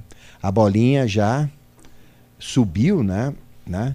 Então veja, na quarta raça mãe Atlante, a bolinha e o X se encontram, né? ou seja, o espiritual se encontra com o, material, né? que é o mental, né? na fase mental, tá certo? Por isso que tem bolinha e X. Né? Aí o que acontece na quinta? Né? Na quinta, é, esse encontro vai se dar aonde? Na, no superior agora, né? que vai ser na, na quinta fase ariana com o mental angélico, que é o mental superior, que é a garganta. Né? Depois na sexta, já é na testa, né? Que é na intuição, né? Que tem que ter esse encontro entre o material e o espiritual. E o encontro do material e espiritual na sétima, onde que é? No coronal, né? Coronal. Então, uh, na, uh, o, o, onde estava o espiritual na fase, falando com outras palavras, a mesma coisa, né? para vocês entenderem melhor. Onde estava o espiritual na fase adâmica? No corpo. Nossa, né? Porque o espiritual se refletiu no corpo, no físico. Né? Onde estava o espiritual na segunda fase? Estava no etérico. Né, no corpo e no etérico, mas principalmente no etérico. Onde estava na terceira fase? No astral. Onde estava na quarta? No mental. Onde, onde está, está né? na quinta? No angélico. Na sexta? Né? No de semideuses ou na intuição. E na sétima? Na cabeça. Então, uh, os nossos centros de percepção, né? Uh, de baixo, raiz físico. O etérico aqui, que é do lado esquerdo, né? Centro de percepção etérico. Umbilical, astral. O cardíaco, mental, onde encontra o espiritual com material. O quinto já é espiritual, né? Que dá a, a mente espiritual, de, a superior. Depois vem o outro que é o entre as sobrancelhas, que vai dar o quê? A intuição, né? telepatia, tudo isso. E o outro que é o coronal, que é a percepção crística global. Né? É isso que quer dizer. Né? Tá claro isso daqui? Então, o X com a bolinha é a transição que vai ocorrer. Né? Então, onde deveria ter ocorrido a, a doação do mental para o homem? Na quarta raça mãe, né? isso que chama Atlante. É aí que deveria ter o mental. Né? Mas vocês veem que tem uma flechinha puxando para trás? O que, que é isso? É o saque contra o futuro.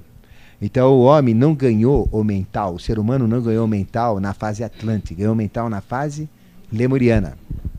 Por quê? Porque a fase lemuriana foi incompleta, como eu falei. Então não sabia o que teve que fazer. Então a única maneira que teve que fazer foi trazer algo lá da frente. Então isso empurrou. então nós tivemos que eh, mudar o plano aí, né? As hierarquias mudaram o plano aí ganhou o mental. Por isso que é, existe essa bolinha também no mental inferior. Isso chama-se saque contra o futuro. Ficou claro? Isso é paraíso. Isso é a queda das hierarquias de Vênus. Então eles provocaram o quê? Uma aceleração da evolução na fase lemuriana, porque ela tinha sido incompleta na Lua, né? Já na Lua, na fase planetária Lua. Né? Então é isso que significa essa flechinha. Agora, seguindo é, esse traço que desce aí, né? o que, que vocês vão ver lá? Né? As hierarquias dos Asuras trabalharam o quê? Primeiro, né? Primeira raça mãe, a hierarquia dos barixás de segunda, né, que é o corpo etérico, a dos agnisvatas, o corpo astral, a dos jivas, né, o corpo mental, porque inverte né, o trabalho das hierarquias. Né? Fisicamente é inverso do que é espiritualmente.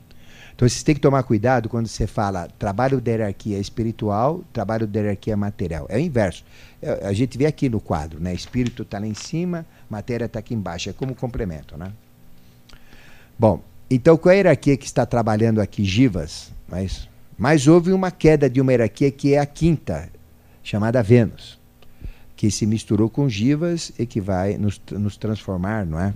E que mudou todo esse projeto. Então veja que tem uma, uma flecha aí que vai até onde? Vai até a fase lemuriana. Lá diz: o homem é títere. O que, que é títere? É um boneco. Lembra que eu falei da pineal? Que a gente era comandado? A gente só tinha o quê? Audição e tato, não tínhamos visão. A gente enxergava só o mundo espiritual. E no mundo espiritual eram comandados por tele, telepaticamente, né? Uh, pela, pela hierarquia, por isso que diz que nós éramos títeres. Os deuses né, uh, comandam, tá certo? E depois dessa flecha, o que, que tem? Da fase lemuriana, né? O homem é indivíduo.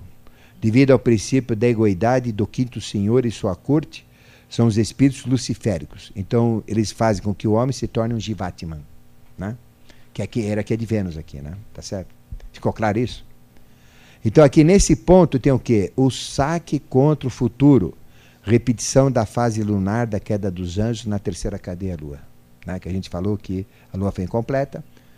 E quando chegou na Lemúria, parou todo o processo. Teve que chamar o, lá o futuro para vir resolver o problema. Por isso que veio aqui interarquia. Então todos os mestres, todos os avataras, Buda, Cristo, Moisés, né? Moisés, ele tinha chifres, né? Então, eram chifres invisíveis. Ele tinha dois chifres enormes aqui, né? Que é um tipo de uma hierarquia que tem no quinto sistema. Não tem nada a ver com o diabo, né? É um, é um símbolo de poder. Eles são chifrudos lá. Né? Todo anjo é chifrudo, poderoso. Então, Moisés tinha dois chifres de luz. E nos quadros que representam Moisés, é uma luz que sai. Não, não é chifre de pegar que nem é, viado, né? É o cervo é, é um chifre de luz. Eles têm como que eh, dois focos de luz que saem aqui, né? Nós temos dois pontinhos aqui muito importantes, né? A gente chama amígdalas cerebrais, né? Então são centros de percepção, né? E desse centro de percepção saem luzes, né? É, é, não é chifre, é luz, né? Sai luz. Então Moisés aparece assim, e você vê a luz dele. Jesus tem essa luz, Buda tem essa luz, todo mundo tem essa luz, né? Esses seres são especiais, né? Então, são, são chamados de Kumaras, quando eles mostram essa luz. Né? Daí vem os Kumaras. Né? né? Bom, então aí vem o saque. Né? Tá certo aqui? Isso é o que eu falei de uma forma gráfica, para vocês terem isso daqui. É só olhar esse quadro, pensar um pouquinho, vocês vão ver. Posição atual. Qual é a nossa posição atual? Nós estamos na quinta raça-mãe ariana, na sexta subraça pimânica no primeiro ramo racial chamado. Teutônico. Não, teutônico foi anterior, né? Bimânico também, né? Certo? Que é a fase dourada, né? Então, veja, cada raça-mãe tem sete raça-mães. Né? Cada raça-mãe se subdivide em cinco, em sete etapas, que são o quê? Sub-raças. Não tem nada a ver com sub-raça, é com estados de consciência. Um estado de consciência total se divide em sete subestados de consciência. Né? Quem está fazendo o curso de, uh, de iniciação teosófica é o tucuísmo, né? corresponde ao tucuísmo aqui, né? que é a divisão de uma essência em sete. Né? Cada divisão tem um sétimo da, da matriz. Não é isso? Então, nós, aí tem uh, sete sub-raças. Então, por exemplo, na raça mãe ariana tem sete sub-raças, sete fases. Tá? Então, qual foi a primeira fase ariana? Né? foi a hindu, né? o proto-hindu, que são aqueles hindus, a gente chama de área vártica, né? uma, aconteceu na Índia. Depois teve uma segunda, uma segunda fase, não é isso? Que foi a hindu persa, né? os proto-persas, irânica, chama irânica. Uma terceira fase, né? foi qual? A terceira fase foi a egípcia, né? Uh, caudaica, egípcia, caldaica hebraica, né? junto com os hebreus, caldeus, né? foi uma terceira fase. A quarta fase, qual que foi? A greco-romana. E a quinta europeia atual, né? e o mundo inteiro, chamada teutônica, dos teutons, né? É a quinta fase. A sexta, qual que é? Bimânica. Né? Qual, que vai, qual que é a bimânica? Duas mentes. Então, toda criança que está nascendo, que já está nascendo no mundo a partir do dia 20 de março de 2006, tem duas mentes. Tem a mente humana e a mente angélica, todas. É padrão evolutivo. Né? Então, chama, por isso que ela chama bimânica, tem duas mentes. Né? Por quê? Porque está na sexta subraça, né? Então é a bimânica. Então elas vão ter muita intuição, são crianças intuitivas, né? Então eles têm duas mentes, mas não, não tiveram, né? mas pode desenvolver, né? Tá certo? E é, cada subraça tem sete subdivisões também, que dá 49, né? Raça mãe se divide em sete subraças, dá sete. Cada subraça em sete ramos raciais, né? Que dá o quê? Dá 49. Então aí vem, por exemplo, só comparativamente, é, para vocês entenderem que a coisa é bem complexa né, nisso daí. Por exemplo, húngaro, vocês conhecem húngaro? Húngaro é loirado, briguento, esquisito. Húngaro é, muito, é muito esquisito, né? Húngaro. Raivoso, né? É, morde mais que pitbull, né? Ele é, ele é bravo. Húngaro é, húngaro é jogo duro, né? Ele tem o mesmo ramo racial de, portu, de, de japonês. Compara os dois, não são diferentes? Então, veja, a gente tem que entender os processos, né? Porque houve uma mudança ali que ocorreu, né? Mas eles têm a mesma origem. Mesma origem, húngaro e japonês. Não são totalmente diferentes, não tem nada a ver com o outro. Então são ramos raciais, né? Então são essas subdivisões que existem no mundo, né? Então aí tem 49 divisões, né?